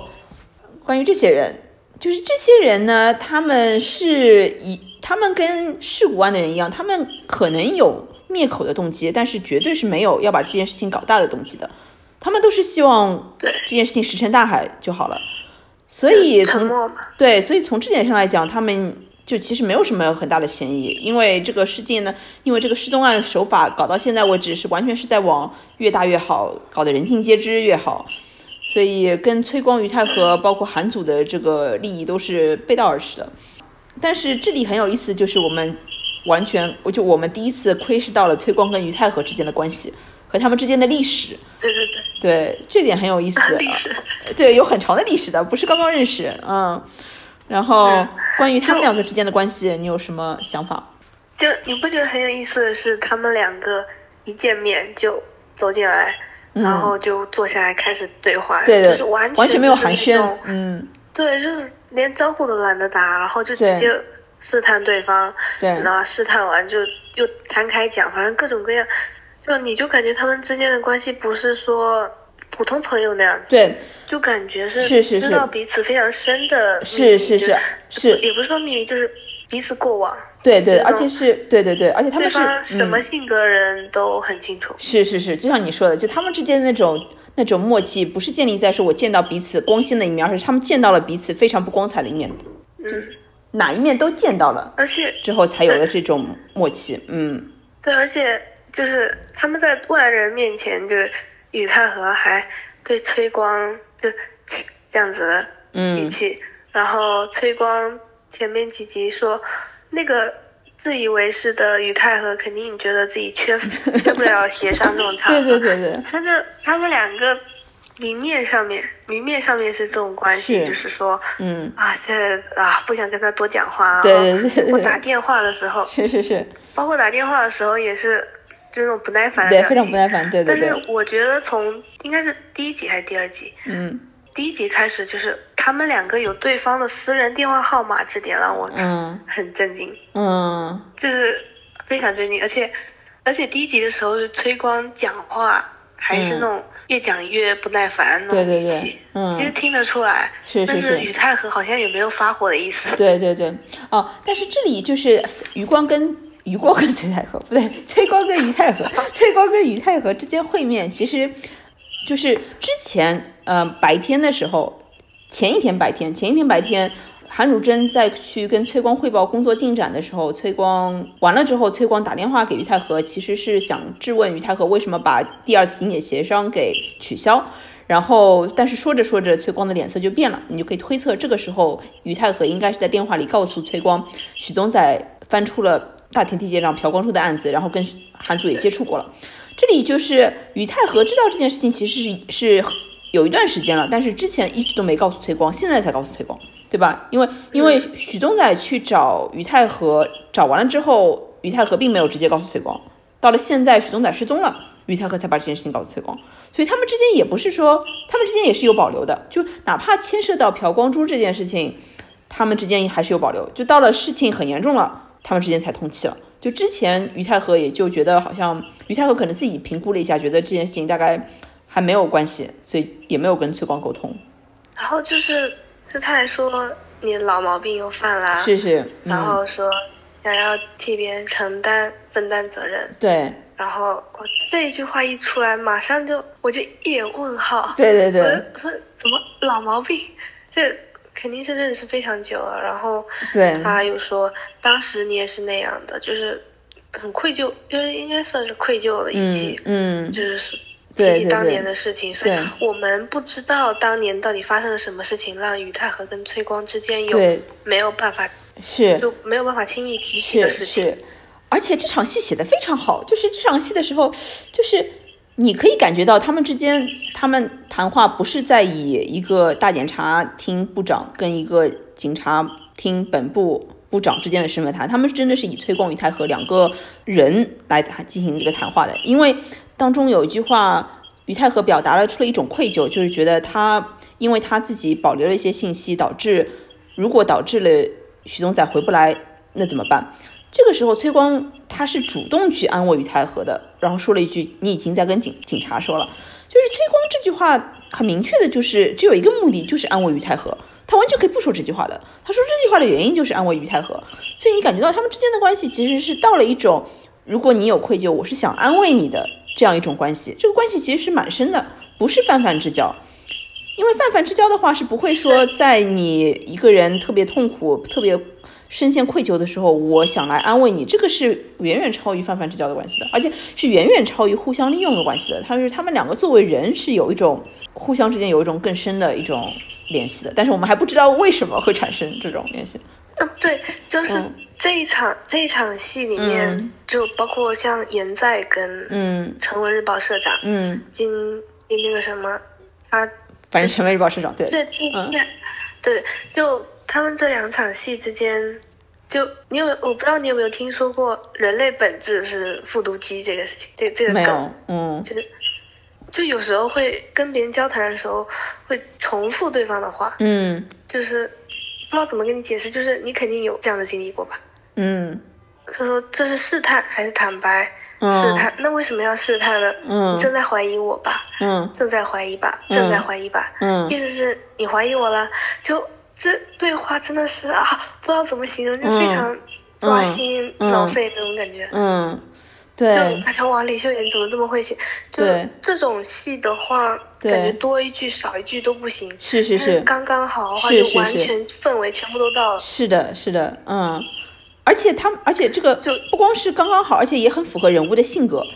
就是崔光是主动说的，就是是崔光是主动坦白说这个事情不是我干的。就是崔光，你是崔光，从始至终都非常坦荡。就崔光虽然他会干一些灰色的事情，但是他干灰色的事情也干得非常坦荡。就他他完全就是嗯对吧？他很多事情都会摆在台面上来说的。这里跟于太和的对话也很符合崔光一直以来的这个性格。嗯，就是就我想补充一下，《成日报》社长跟嗯严在的那个，嗯严在说，我怎么样？然后呢，《城市报》社长说，社长就说什么你怎么样？嗯就是哇，这这两句话，就短短两个来回两句，嗯哇，我就觉得写的很好，就是跟崔光跟于太和这一场有异曲同工之妙，嗯嗯嗯，就非常简短的几句话，然后嗯也是从文字上来看是在重复对方的意思，但是他们两个人意思又是互相试探，对，在试探，对，在试探，对方的意思，嗯嗯所以就写的很好。嗯，但是这个试探的本质 对对，但是这个是你又可以感觉到这个试探的本质不是他们对立，是他们试探本质是是想相信对方。对吧？他们嗯试探的本质是我想相信你，但是你相信我吗？这个是他们在试探的东西。对方对对对，然后，哦，但是这里我想讲稍微讲一下表演，就是我觉得崔光跟于太和这场戏，嗯我是感觉到就是，我感觉到崔武成没有接住全慧珍的演技。不是说崔武成演的不好，是因为全慧珍演的太好了，全慧珍演的太好了，因为她演的太好了，所以对方如果一旦没有接住，就很明显很明显，对吧？你觉得呢？就是嗯呃，我不知道你有没有看过全慧珍演的那个《迷雾》。她之前演的我都没有看过，嗯对，嗯，那没没关系，就是嗯他之前演的那个《迷雾》里面，嗯，他那个角色嗯她演的很好，就是嗯演一个类似于家庭主妇那样子，嗯嗯。对自己的丈夫，嗯。也不能说百依百顺，就是他对就很典型的这种家庭主妇，嗯。然后讲话声音也是就有点弱弱的嘛，嗯。然后整个人气势不是很足，嗯。但是她对于丈夫出轨的对象，嗯。她就说我很清楚你是你是第几个，然后嗯。就我希望你要什么条件我跟你开好，嗯。就是她整个人语气是非常不知道怎么说，反正就是演的很好，嗯嗯，就跟崔光完全是两回事。嗯。然后我是知道他演技很好，但是嗯。我没有想到说他接崔光这个角色真的是接的嗯。完全崔光本人，就嗯，是对对。也不能说他之前演的角色不好，而是崔光这个角色本身就写的很好，然后让他演技一加成，对。马上哇，整个人就对。不知道怎么说，就从头到尾我都非常满意。对对，其实崔光跟于太和之间会面的时候，他们之间不知道是谁讲的，但是那句话还是蛮让我在意的，就是他说如果他们之间有一个人被拖下水的话，另一个人也会被也要下水，而且会搞得人尽皆知。嗯，是崔光讲的。是崔光讲的对吧？那这件事情其实是有一点让人好奇的，因为既然他们之间有这个默契，那就是如果一个人被拖下水，如果那个人缄口不言的话，另外一个人也会被拖下水吗？也会搞得人尽皆知吗？就感觉他们这句话的意思就是好像说，只要有一个人被拖下水，那个人不管做出什么事情，那个人不管再怎么沉默，另一个人也会被公众知道，然后这件事也会被公众知道。所以这个是让我蛮好奇的一点。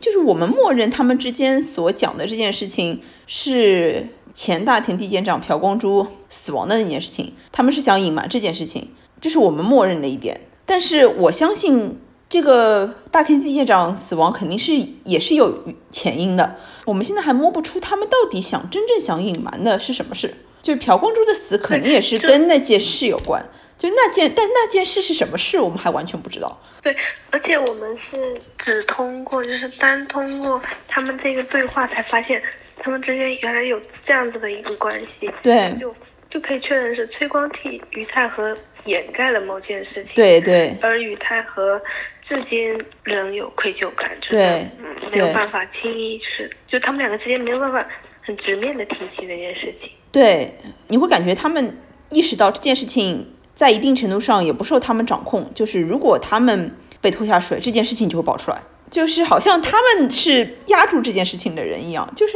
这点让我蛮好奇的，就是。当然，崔光可能会私心里面就私心会说，如果我下水了，你也要下水，否则凭什么就我一个人下水，对吧？但是假设说崔光他顾全大局，他觉得这件事情我一个人下水就行了，这个事情要隐瞒住，我一个人下水我就一口死咬，这件事情没有什么背景。然后就像当年第一季里面那个实行计划的那个什么于市长，他矢口否认是韩组教唆的一样，就跟韩组划清界限，就一个人把所有的责任都背了。那这个韩组的责任也没有谁可以追究。如果这个朴光洙相关事情的人，如果有谁被拖下水的时候，也把责任全部扛在肩上，那还会搞得人尽皆知吗？这点是我比较好奇的，就是就是这件事情会被搞得人尽皆知，是这件事的属性，是这件事本身的属性，还是啊？但说到底就是这件事是什么？就是这就是李秀妍的啊，李李就李秀妍老师要这样，他就把其他相关的不重要的信息都告诉我们了，但是最重要的那件信息就完全没告诉我们，就是到底是件什么事？朴光洙为什么会死？崔光跟于太和跟韩祖想隐瞒什么？我们什么都不知道，什么真的什么都不知道，对吧？对，而且嗯，而且他说我们会闭紧嘴巴，对，韩韩祖会闭紧嘴巴，对，当然也不会说出去。当然，这个、嗯因为我是看网飞的翻译和小玩具的翻译，他们两个都有提到说，韩组就是对这件事情，他们当然是就不会提的，对对对打包票的那种，对就是这种语气。对然后我就觉得，啊这又是个什么事情？我又感觉我没看过一样。对，而且关键是这件事情，那这件事情如果跟韩祖、跟于太和有关，不奇怪；如果是跟韩祖、跟崔光有关，不奇怪。但这件事情韩祖、崔光、于太和都有关，就很奇怪了。因为于太和跟崔光两个人之间没有什么事情，他们是不会同盟的，因为他们毕竟是分属检方跟警方嘛，默认的就是有一点点对立的关系的。所以这件事情把他们两个人也都牵扯到一起了。所以是什么事情呢？对，就是我有一个猜想啊，非常不成熟。我有个猜想，我觉得这件事情把崔光跟于太和牵在一起的事情，说到底还是南在意，因为南在意之前就是把这两个人连到一起了嘛。就我觉得李秀妍应该不会抛出一个完全新的线索，把崔光跟于太和连在一起的。跟崔光跟于太和连在一起，可能还是因为是因为南在意，而且我觉得可能就是之前他们两个检方跟警方都想把南在意，都想控制南在意，然后在控制的过程中不小心都下水了。都被推下水了。然后我觉得，我猜想啊，我觉得可能如果说崔光跟于太和跟朴光珠的死有关，应该他们不是直接参与灭口朴光珠。那如如果朴光珠不是正常死亡，是是被人杀死的话，那肯定是被灭口了。那我觉得应该不会是崔光跟于太和自己主动去灭口的，他们应该也是帮谁把这个事情掩盖了。我觉得他们不像是自己会杀人的人，他们是帮谁掩盖掉了。那帮谁掩盖掉那？就是个问题，对吧？我们就像李秀妍在抛那个杂技演出那个球，嗯，我们就是在他给出的那个那个线上面，对对对，抛来又抛去，然后嗯一直反复滚，嗯，就是觉得非常有意思。是因为男在意那件事肯定没完，刚刚第六集抛出来，不肯肯定没完。朴光洙是帮在帮韩祖做事的时候出事的，朴光珠肯定是知道了一点什么，然后这个事情肯定对南在意也是不方便的，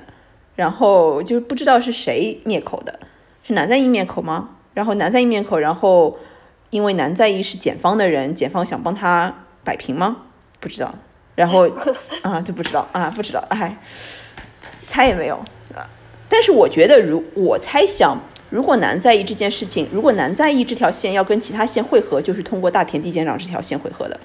因为跟其他线好像都没有什么关系。对，就是就我包括我之前也有说，我说就是徐东仔他带的那几个传单，就那几个案子，肯定嗯，到最后是会串一起，就是对对对，肯定会派上用场。嗯要不然不仅仅只是几个文件夹那么简单嗯。，对。然后这件事情跟韩组有关，但是韩组又要分成李云范的韩组跟李延在的韩组，因为李延在进进入韩组领导层，也就是近两年的事情。两年前韩组的所有决定都是李云范、李晨在做的，所以朴光洙出事的时候的那个韩组可能是李云范的韩组。你感觉到李延在对于崔光这些人也不是很了解的，就知道有这么一个人，对，他还去查。对，还要去查崔光的背景信息，而且还要去查崔光跟朴光洙的关系，连在自己也不知道。对，因为你在想啊，如果你完全从李秀妍这个编剧的角度出发，他这件所有的事情最后都是要有一个人担负责任的，就是最后一定是有一个始作俑者的。这个始作俑者谁来做，对吧？就他就最容易做的就是，因为你如果让检方或者警方的人做这个始作俑者都不太好，因为毕竟是国家机关嘛。嗯总归虽然大家都有些灰色，大家都有些灰色，但是大恶人绝对的恶人不应该出在这种检察国家机关里面。那最方便的就是像第一季一样，让财阀背这个锅。因为大家都知道财阀，对吧？因就连崔光自己也说的，如果是韩组下手的话，那许宗宰的尸体就算在南极被发现也也不奇怪，就是大家都默认，就财阀什么事情都干得出来，所以很有可能就是朴光洙当年这个事情也跟李云范、李全宰那帮老韩族的人有关，我觉得，因为大家对老韩组没有任何同情心的，对其他人都有同情心的，对李延宰也有同情心，但是对老韩组是我觉得是是观众极少数完全没有任何同情心的对象。对对对，觉得呢？嗯那个推特上就有网友说，希望那个第二季韩组会长他的出演戏份是就是一项。所以，哦，然后这里说到韩组，还要说一下那个李岩在手下的那个朴长武，因为在第八集里面，我们啊第一次见到了李岩在跟朴长武之间产生了一点缝隙。他们之前的配合是亲密无间的，但是这一点，但是从这一集里面，你会感觉到有两件事，一个是朴长武当着李延在的面撒谎了，就是对黄石木撒谎了。然后，而且撒的是不是一个很高明的谎言？被就是李延在马上就说你这个谎言撒了也白撒，就是根本骗不了黄石木。而且而且李延在还有一点就是在朴长武的谎言中，许东仔背叛了自己的前辈跟后辈，背叛了检察这么一个组织。这在李岩在看来，这个谎不光是撒谎本身，还有这个谎言本身都是比较卑劣的。当当然，谎言都是不光彩的，但这个谎言尤其就是各种角度上来讲都是很不光彩的一个谎言。所以这是李岩在跟朴长武之间的第一次产生了裂缝。然后李岩在马上就在去跟吴律师会面的时候，就是没有让朴长武跟着自己。然后你怎么看朴长武这个人？他这个人物就出现的戏份实在是太少了，对对就是对，就开口讲话机会太少了，而且他一般做的行为和台词嘛，嗯，都是接李延在的意思。对对对，就我们我们身为观众的话，没有太多的镜头去揣摩到他的他到底是什么样的一个人，他为什么在两年内能够成为李延在的亲信，对对对，就是嗯算是亲信。嗯如果排除第八集那种情况的话，嗯算是已经是亲密无间的那种嗯亲信。嗯然后就第八集的这两段戏啊，让我又感觉重新看了一遍，就是怎么又是这个关系？是，而且他还他还去问李岩在前台那两个秘书说，有说要去哪里吗？嗯他就向他们打探。一般按正常角度来讲说，如果李岩再不想告诉他的话，他身为下属，他也没有理由去打探嘛，嗯，就他只需要待命就行了。对对对对对但是他就是他有那种很强烈的想要知道李岩在到底去哪里，对然后甚至还开车跟踪他。对对对，他对李岩在有一种控制欲，啊，对对对，对吧？就是这种感觉让我嗯非常不妙。对，然后朴常务这个人跟那个义正福地检那个郑敏和检查有一点像，就是我们完全还不知道他们自己的人际关系。就如果李秀妍后来爆出一个料，原来他们跟这个事件网中的谁是有关系的，这个都是完全可能的，然后会会完全改变所有的我们对这些人物的预想。就朴成务他一定是有自己的人际关系的，他不是石头里蹦出来的。那他的人际关系除了跟李延在的关系之外，我们还一无所知。关键是李岩在，所以李岩就李岩在之所以会开始对朴常朴长武产生不信任，也就是朴长武在自己的谎言中流露出来，他对人和人之间的信任是没有信心的。他这他在他的谎言中，许东仔会背叛自己的前辈，背叛自己的后辈。我觉得这一点给传递给李岩在一个很不好的信息，因为我觉得李岩在是相信这种人与人之间的信任的，因为她自己的丈夫那么相信黄始木，所以他是相信这种人与人之间的信任。但是他感觉到朴常务对这种人与人之间的信任是不在乎的，是可以被用来作为谎言的素材的，对吧？对，而且嗯他是马上当即当即说朴常务他这个谎言非常非常没什么手段，对就没有什么意思。对，就仅仅会耽误黄始木的一些时间，但是黄始木最最终肯定会意识到这个是个谎言。但是朴常务撒这个谎也是有原因的，因为好像感觉李岩在在许东仔失踪的那个傍晚确实主动联系过许东仔，嗯，朴昌武也是想掩盖这个信息，这就是另一个疑点，就是李岩在到底为什么要联系许东仔？而且为为什么不告诉黄始木呢？就是李岩在是想隐瞒这一点的，他是不想告诉黄始木的。嗯，朴常务说，好像他有说，他意思就是说啊，就黄始木就就凭检察官嘛，对对对他能 对有什么对对能来？真的是太天真了。对，这李延赞也说，你真小看他了，他真的几乎都是上一季过来人，对。给大这一季人忠告。嗯，因为我觉得他可能是这个朴昌武，可能是把黄石木想成跟徐东仔一样的人，因为黄因为朴昌武骗过了徐东仔嘛，他之前徐东仔来的时候，他不是骗他说啊，那个朴光洙大田地检长他可以喝酒啊，那只是在你面前不喝而已啊，但是他感觉徐东仔可能相信了，他可能觉得哎呀，大概检察官都是这么好骗的，所以他现在又骗了一下，嗯，主要是那个黄石木看上去就很老实。啊 说实在，你看黄石木那个样子，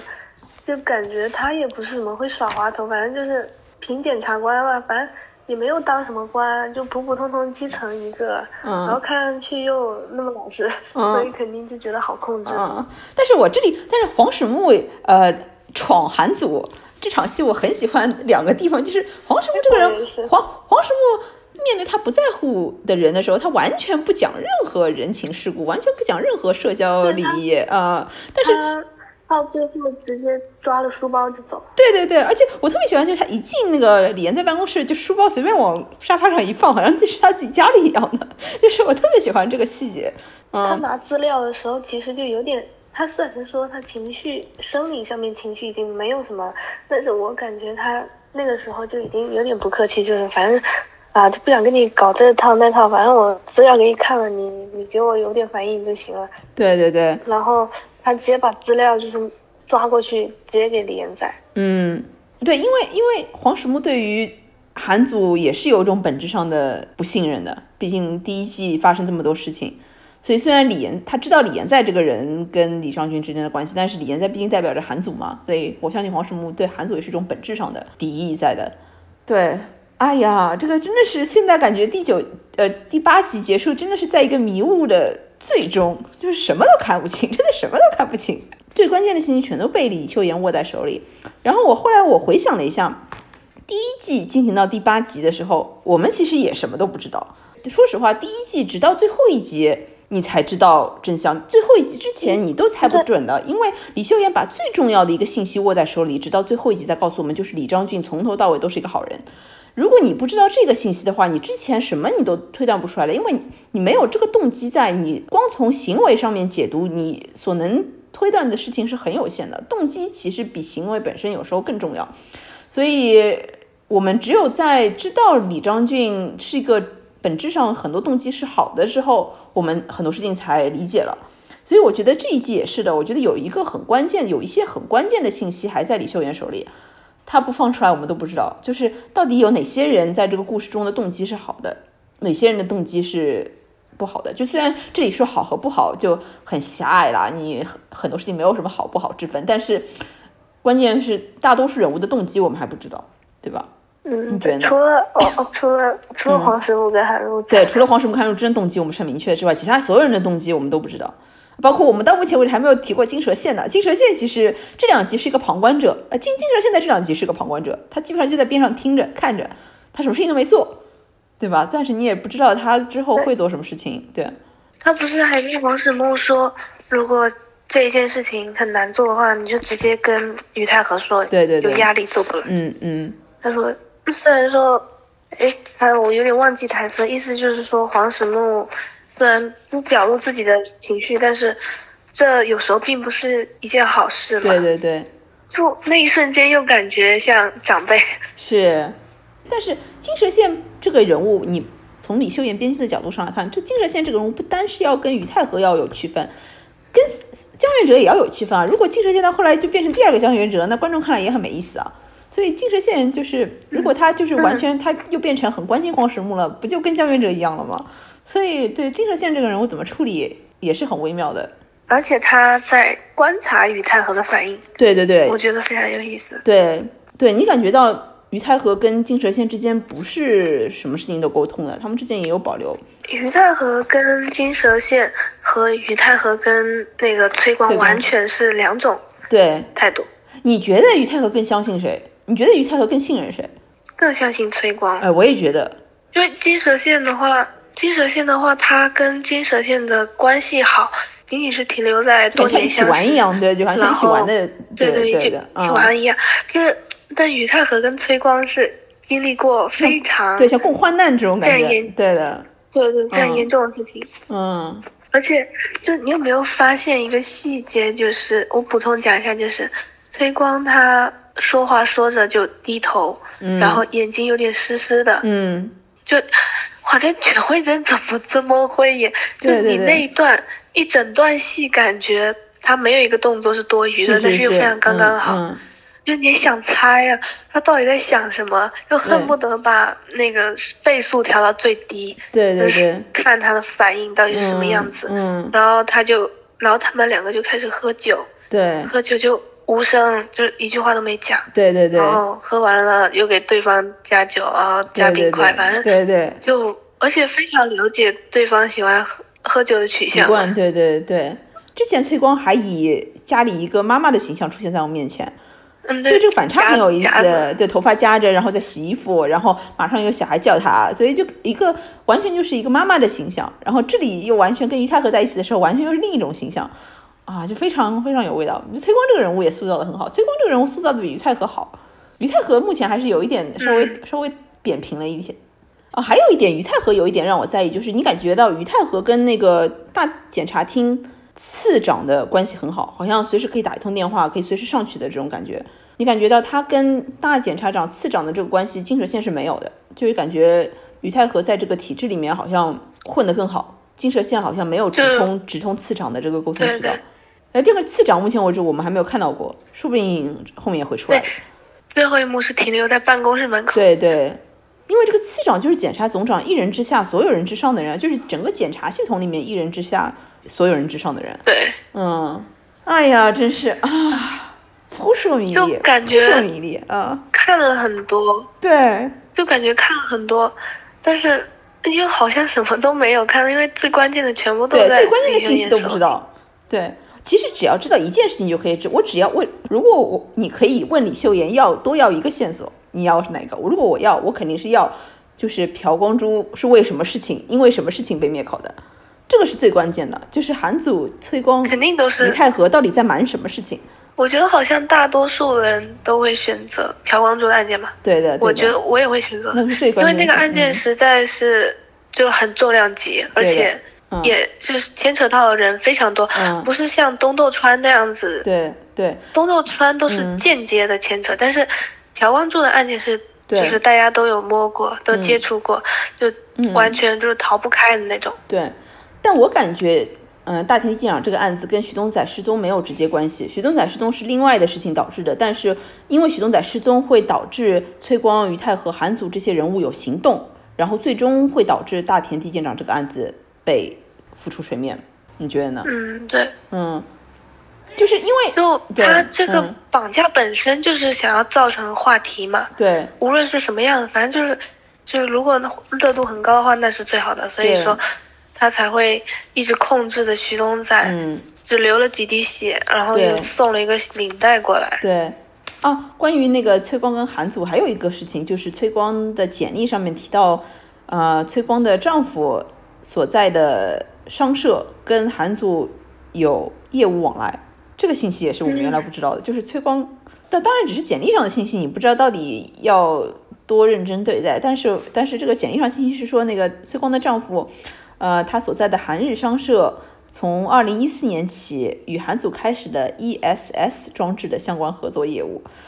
然后那个我查了一下，这个 E S S 可能是指什么？然后 E S S 是个缩写嘛，有很多种可能。然后有一个可能引起了我的注意，因为韩组的主要业务是汽车，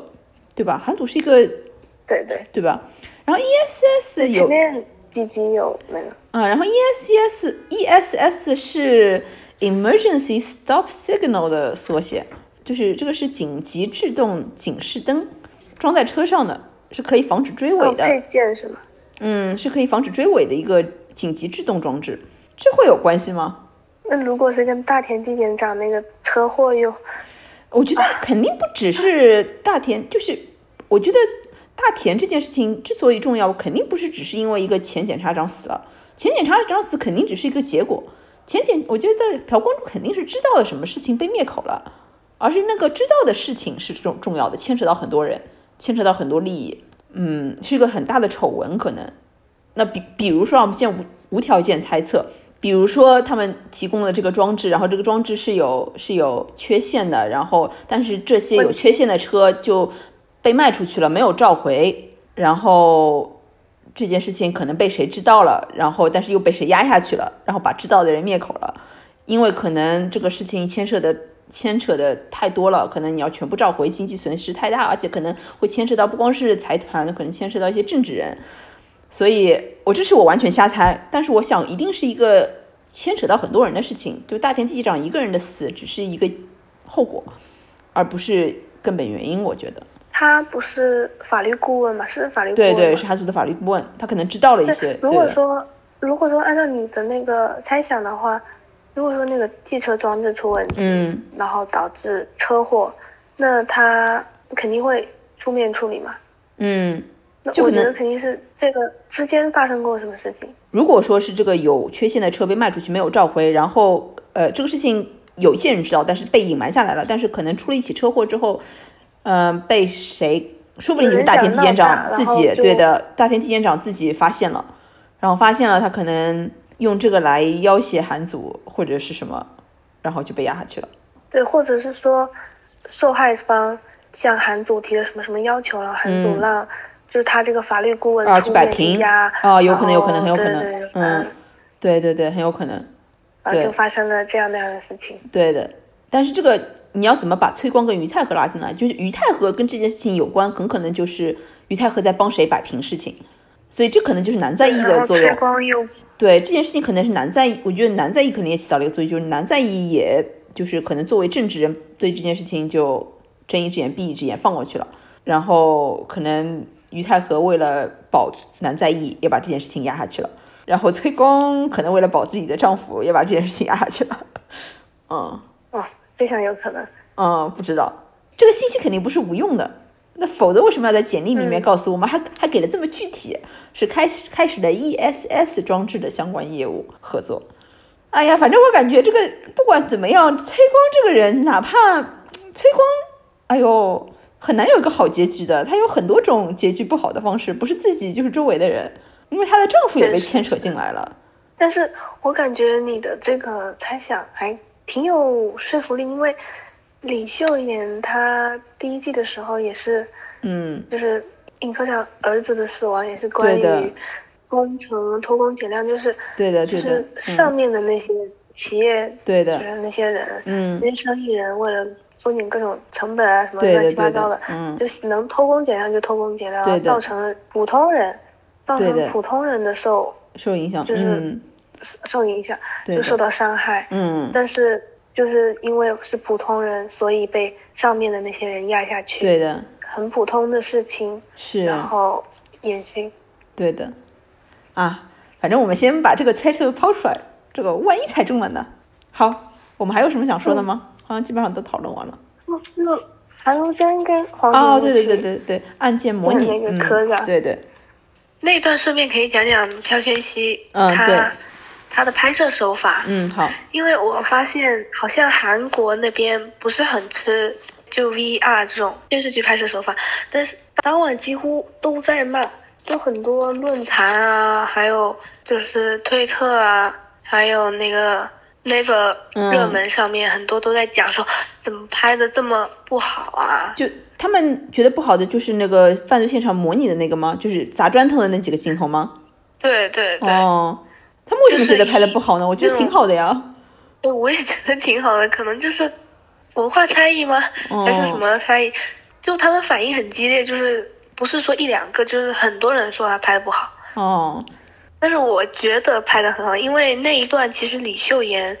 写了很多推理的台词，韩如真的也有啊，黄始墨的也有，就他们在假假设各种可能，因为李秀妍的刑侦剧。这种推理的片段是非常特殊的，嗯，因为一般刑侦剧的话不会有对。让主角进行对。至少有三四种场对场景重现的那种对。不团不断的推测，然后不不断的对。进行反驳，对，然后再进行推测。对，我第一季看的时候就觉得非常新颖，然后嗯嗯，那第二季的话以这种 VR 的形式，我觉得也很有意思，因为。台词太多了，那如果说你让两个演员一直一直说台词也没有意义。对，那如果说结合一下，我觉得拍的很漂亮。是啊，而且整个拍的很精彩。是啊，而且关键是黄始木跟韩汝真在那里一直说，就描述各种方位什么的。就像我是一个空间想象力比较差的人，所以我真的是想象上面还是有点困难的。所以如果有这个画面帮助的话，就会好很多。就是我还想再夸一下李秀妍，因为 我不是我不是因为她，嗯，我不是因为她是李秀妍而夸她，我是因为她写刑侦剧，就是对。关于这种推理的过程，我因为这个夸她，因为就很少有遇到过像观众把一个案件所有种可能性铺开，然后给你进行各种推理，对。我很喜欢这种，是这就是为什么《秘密森林》让人有种真实感，就是你会感觉到。这里面的人，就哪怕像黄什么韩汝珍这样那么聪明、那么有能力的侦查人员，他们就你感觉到他们不是全知全能的。他们在这个事件中的时候，他们也确实要设想各种可能性。所以编剧没有为他们把一些可能性给删减掉，因为真实现实生活中，如果你在那个位置，你是一个很有能力的侦查人员，你也要设想这么多的可能性的，对吧？所以说，我觉得这种。错综复杂感，这种就是在一个森林中不知道该往哪个方向走的感觉，是《秘密森林》这个剧特有的，但是又是很真实的。一对，而且一般刑侦剧的话都是编剧抛的线，然后观众顺着线走，嗯，就是一个我带你的过程。对对对。但李秀媛是。他抛了好几条绳子，然后让你自己选一条。对对对，然后你也不知道那条是对的还是错的。是李秀妍的本事就是他可以百分之一百的操控观众，但是作为一个观众，我心甘情愿被他操控。有些编剧如果我知道他在操控我，我会很心里很不舒服，就你凭什么？但是李秀妍要操控我，我心甘情愿的被他操控，因为我相信他最后他最后可以说服我。对，就是。有些编剧他就是抛出了一条线，嗯，然后就是就像你说的那样，如果编剧在操控自己，我你会感到不爽，我也是觉得不爽，因为说，因为我觉得说一个案件发生了，怎么可能只有一种可能性？对对对，你编剧这样子想，那我觉得你想法中的漏洞有漏洞，那又是另外一种方案，你为什么不往那个方案写？对，那李秀妍的话就是帮你把所有方案都写好，对对，然后让你自己选一条。对，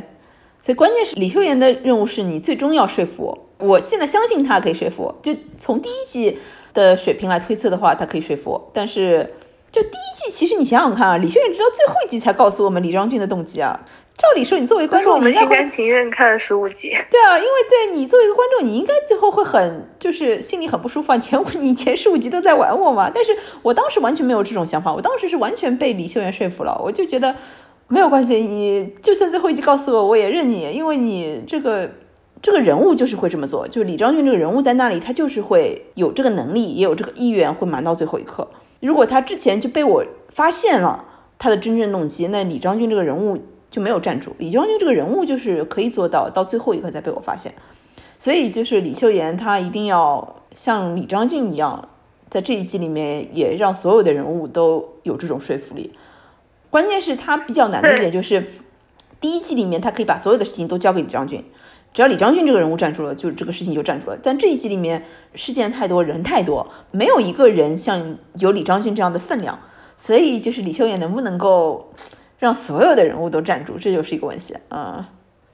就是我对这一季也抱有就是信任感，就像你说那样，你觉得李秀妍可以做到，我觉得李秀妍肯定也能做到，因为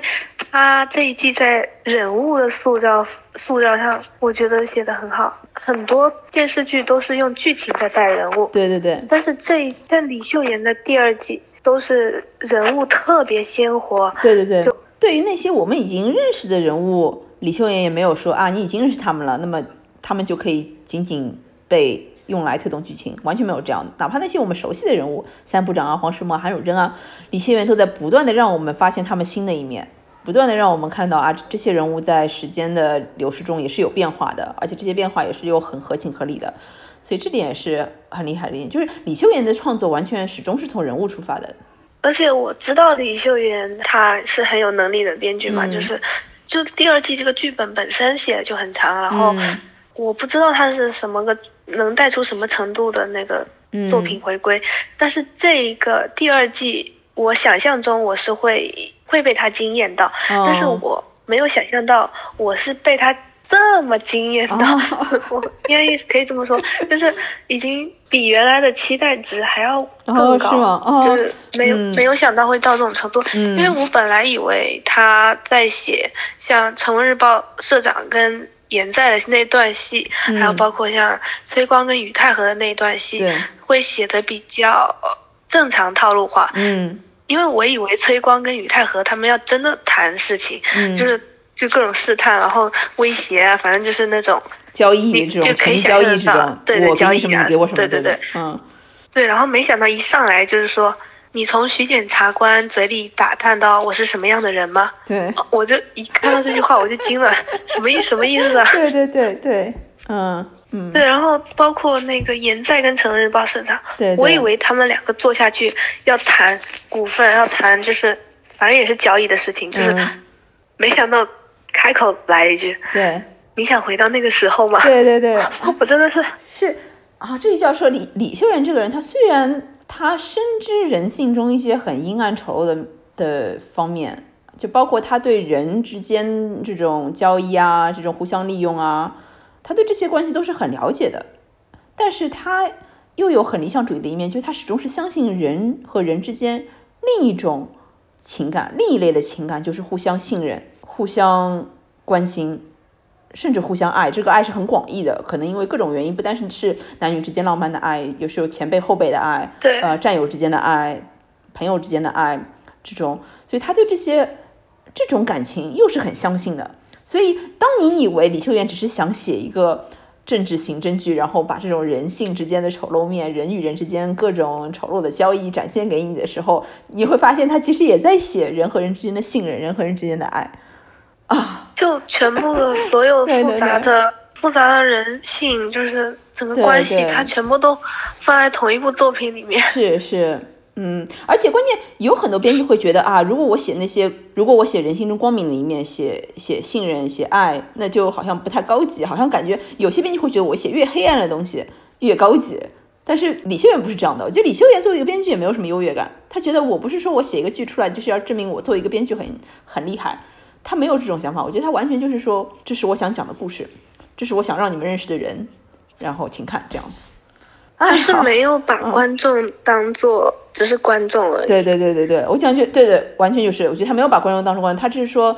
这些事情，我想跟你一道探讨，我通过一个剧的方式把它展现出来，然后我们一起探讨这样子。我觉得这是李秀妍，我觉得李秀妍是把观众当朋友这样子。就我忽然间想起来，就是我之前存的一个，就韩国另外一个很出名的一个编剧，嗯，叫江银庆，嗯，江银庆编剧，他写过《浪漫医生金师傅》嘛，嗯，就是韩国一个非常火的，就是嗯，观众基数很大的一部电视剧，医疗剧。然后他企划意图里面有这样子一句话，就是让我很喜欢，然后我就有存在手机里面。就刚你提到说李秀妍她写作的这个意图，我就是给你分享一下。啊，好的。虽然说是两个不同的编剧，嗯，就是希望价值不死，美丽不会变得浅薄。嗯，这是诗人高吟中信中的一句话。这个时代正在死去的美好的价值们，仍被视为土气迂腐的。但事实上，我们在怀念的是更人性、对人性的享受。人是通过什么来生活的？我为什么会这样子生活？希望能给迷路的人们带去温暖的安慰和勇气。哦，说的真好，而且就是他说，就是在这个时代，一些美好的价值被视为是土气的，确实是这样。就是我记得，像李秀妍，包括你说的那部编剧，就是在通过自己的实际行动来证明，就是那些美好的价值才是是永恒的。但是，就是我如果要歌颂这些美好的价值，不是说要在一个乌托邦的世界中歌颂他们，我就是要在黑暗中，在最黑暗、最迷雾重重的时候，让一道光进来，然后你才能看到有光多好，对吧？好，那好，那好，今天聊得很开心，嗯，好辛苦了，拜拜，嗯，嗯，拜拜。